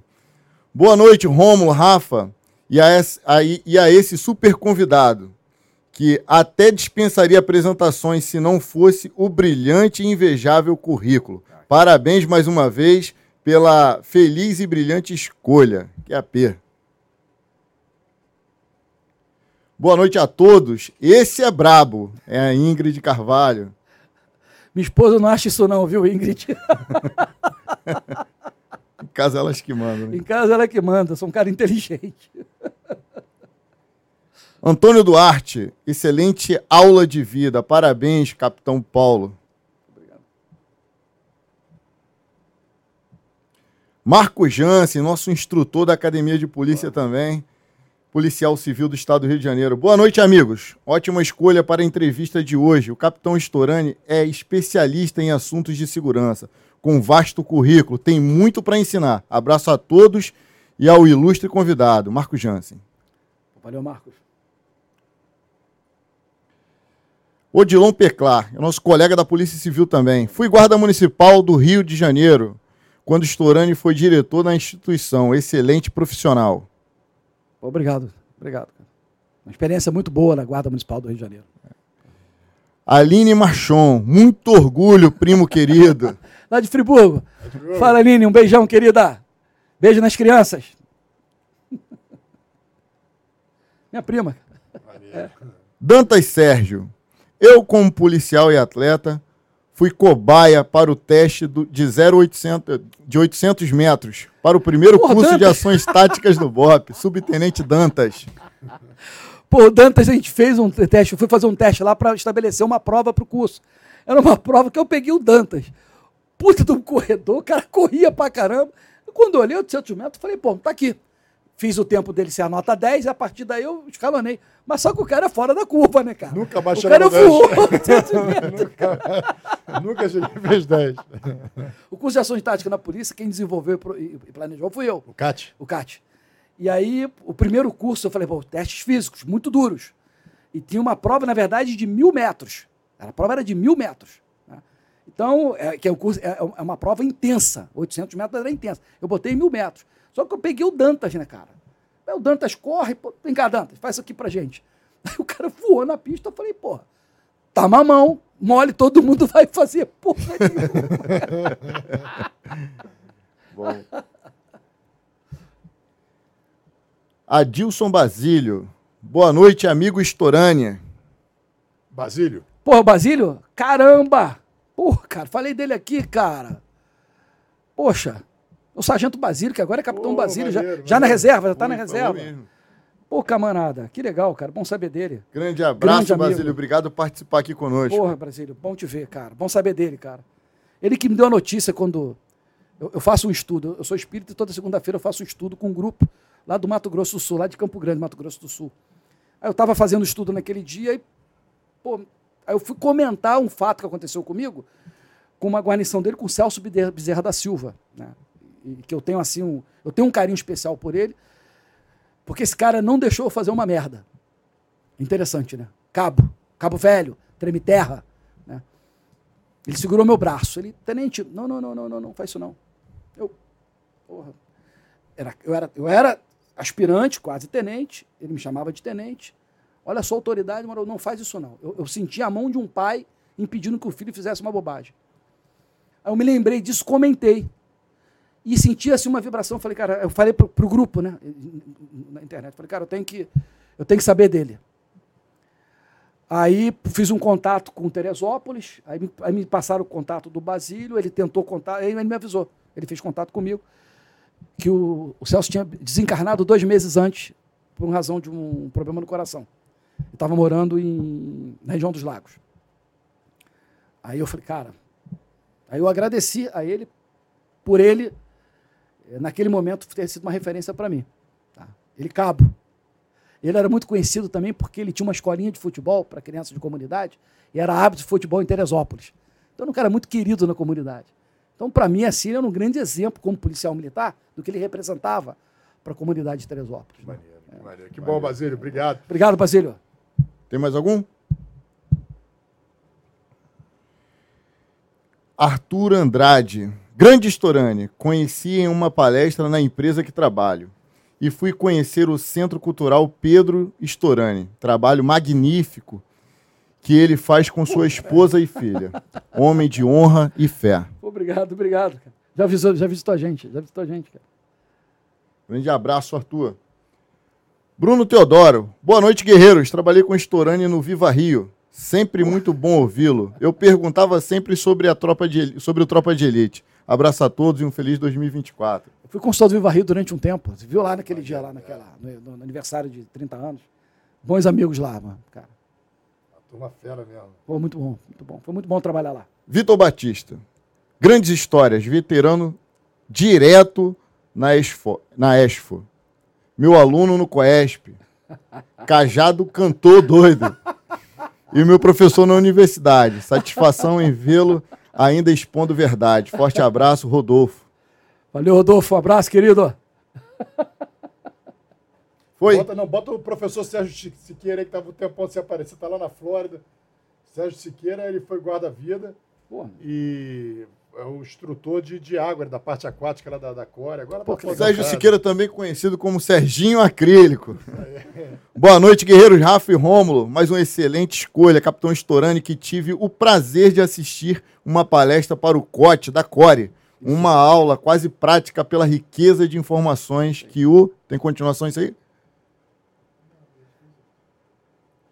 Parabéns, Capitão Storani. Você sempre será exemplo a seguir por essa nova geração que está aí. Maneiro, né? Foi legal, cara. Foi o Jader que me levou para dar uma palestra lá. Foi? Pra, foi. Pô, Ele tinha assumido a coordenação. Estourando, a gente estourou um pouquinho, estourando, estouramos. Estourando, estouramos. Isso acontece. Um pouquinho do tempo. Mas eu tenho que te agradecer que realmente foi uma aula de vida, cara. Uma aula de. É... Falamos tão pouco de operações. Na verdade, as operações que a gente falou foram operações também que são aulas de vida. Sobre Mas vários colegas que vieram aqui, pô, já já falaram que tinha que ser falado, cara. Então não ia ser só mais do mesmo. Não, eu anotei, ah, então eu fui que, não, aqui. Pela, pela, eu, eu, acho que pela primeira vez eu vou levar essas minhas anotações, porque, cara, você falou coisas aqui que são para a vida mesmo. Então, tem que te agradecer Obrigado, por essa obrigado. disponibilidade. Pô, valeu muito a pena. A gente teve aí com quase 500 pessoas nos assistindo ao vivo. Pô, legal. Junto assim, legal. sabe, simultaneamente. É, acho que no total deve ter passado aí de, de 2 mil, 3 mil pessoas que vão, vão rodando, né? Entram, saem, entram, saem, mas 500 ali, por direto. É, obrigado, obrigado, Storani. Obrigado por, por compartilhar conosco a sua vida. Tenho certeza que quem assistiu aqui teve o privilégio de receber uma aula que é. pode carregar para o resto da vida. Eu vou dizer uma coisa. Primeiro que eu sou, eu sou muito grato a Deus pela oportunidade é, da vida que eu tenho, das dificuldades que, eu, que me colocou, os obstáculos ao longo da minha trajetória, para poder aprender com essas dificuldades, de ter colocado na minha vida a minha esposa, estamos juntos há 35 anos, o meu filho Pedro, desencarnado, hoje do plano espiritual, que ainda continua nos orientando, a minha filha Camila, que para mim é um grande exemplo de ser humano, de determinação, de dedicação, de disciplina. Tá? Aos meus pais que me deram condição né, de, de vida e até as dificuldades que junto com eles eu passei. Aos colegas da Polícia Militar, de onde eu passei também na Guarda Municipal do Rio de Janeiro, na Prefeitura de São Gonçalo, na área acadêmica também, os colegas que pesquisadores, como citei do Viva Rio também, que eu aprendi muito, convivendo com a equipe multidiversa do Viva Rio, que é um local excepcional, que eu adorei trabalhar. Agradecer a vocês pelo convite estar aqui, a gente poder compartilhar isso tudo.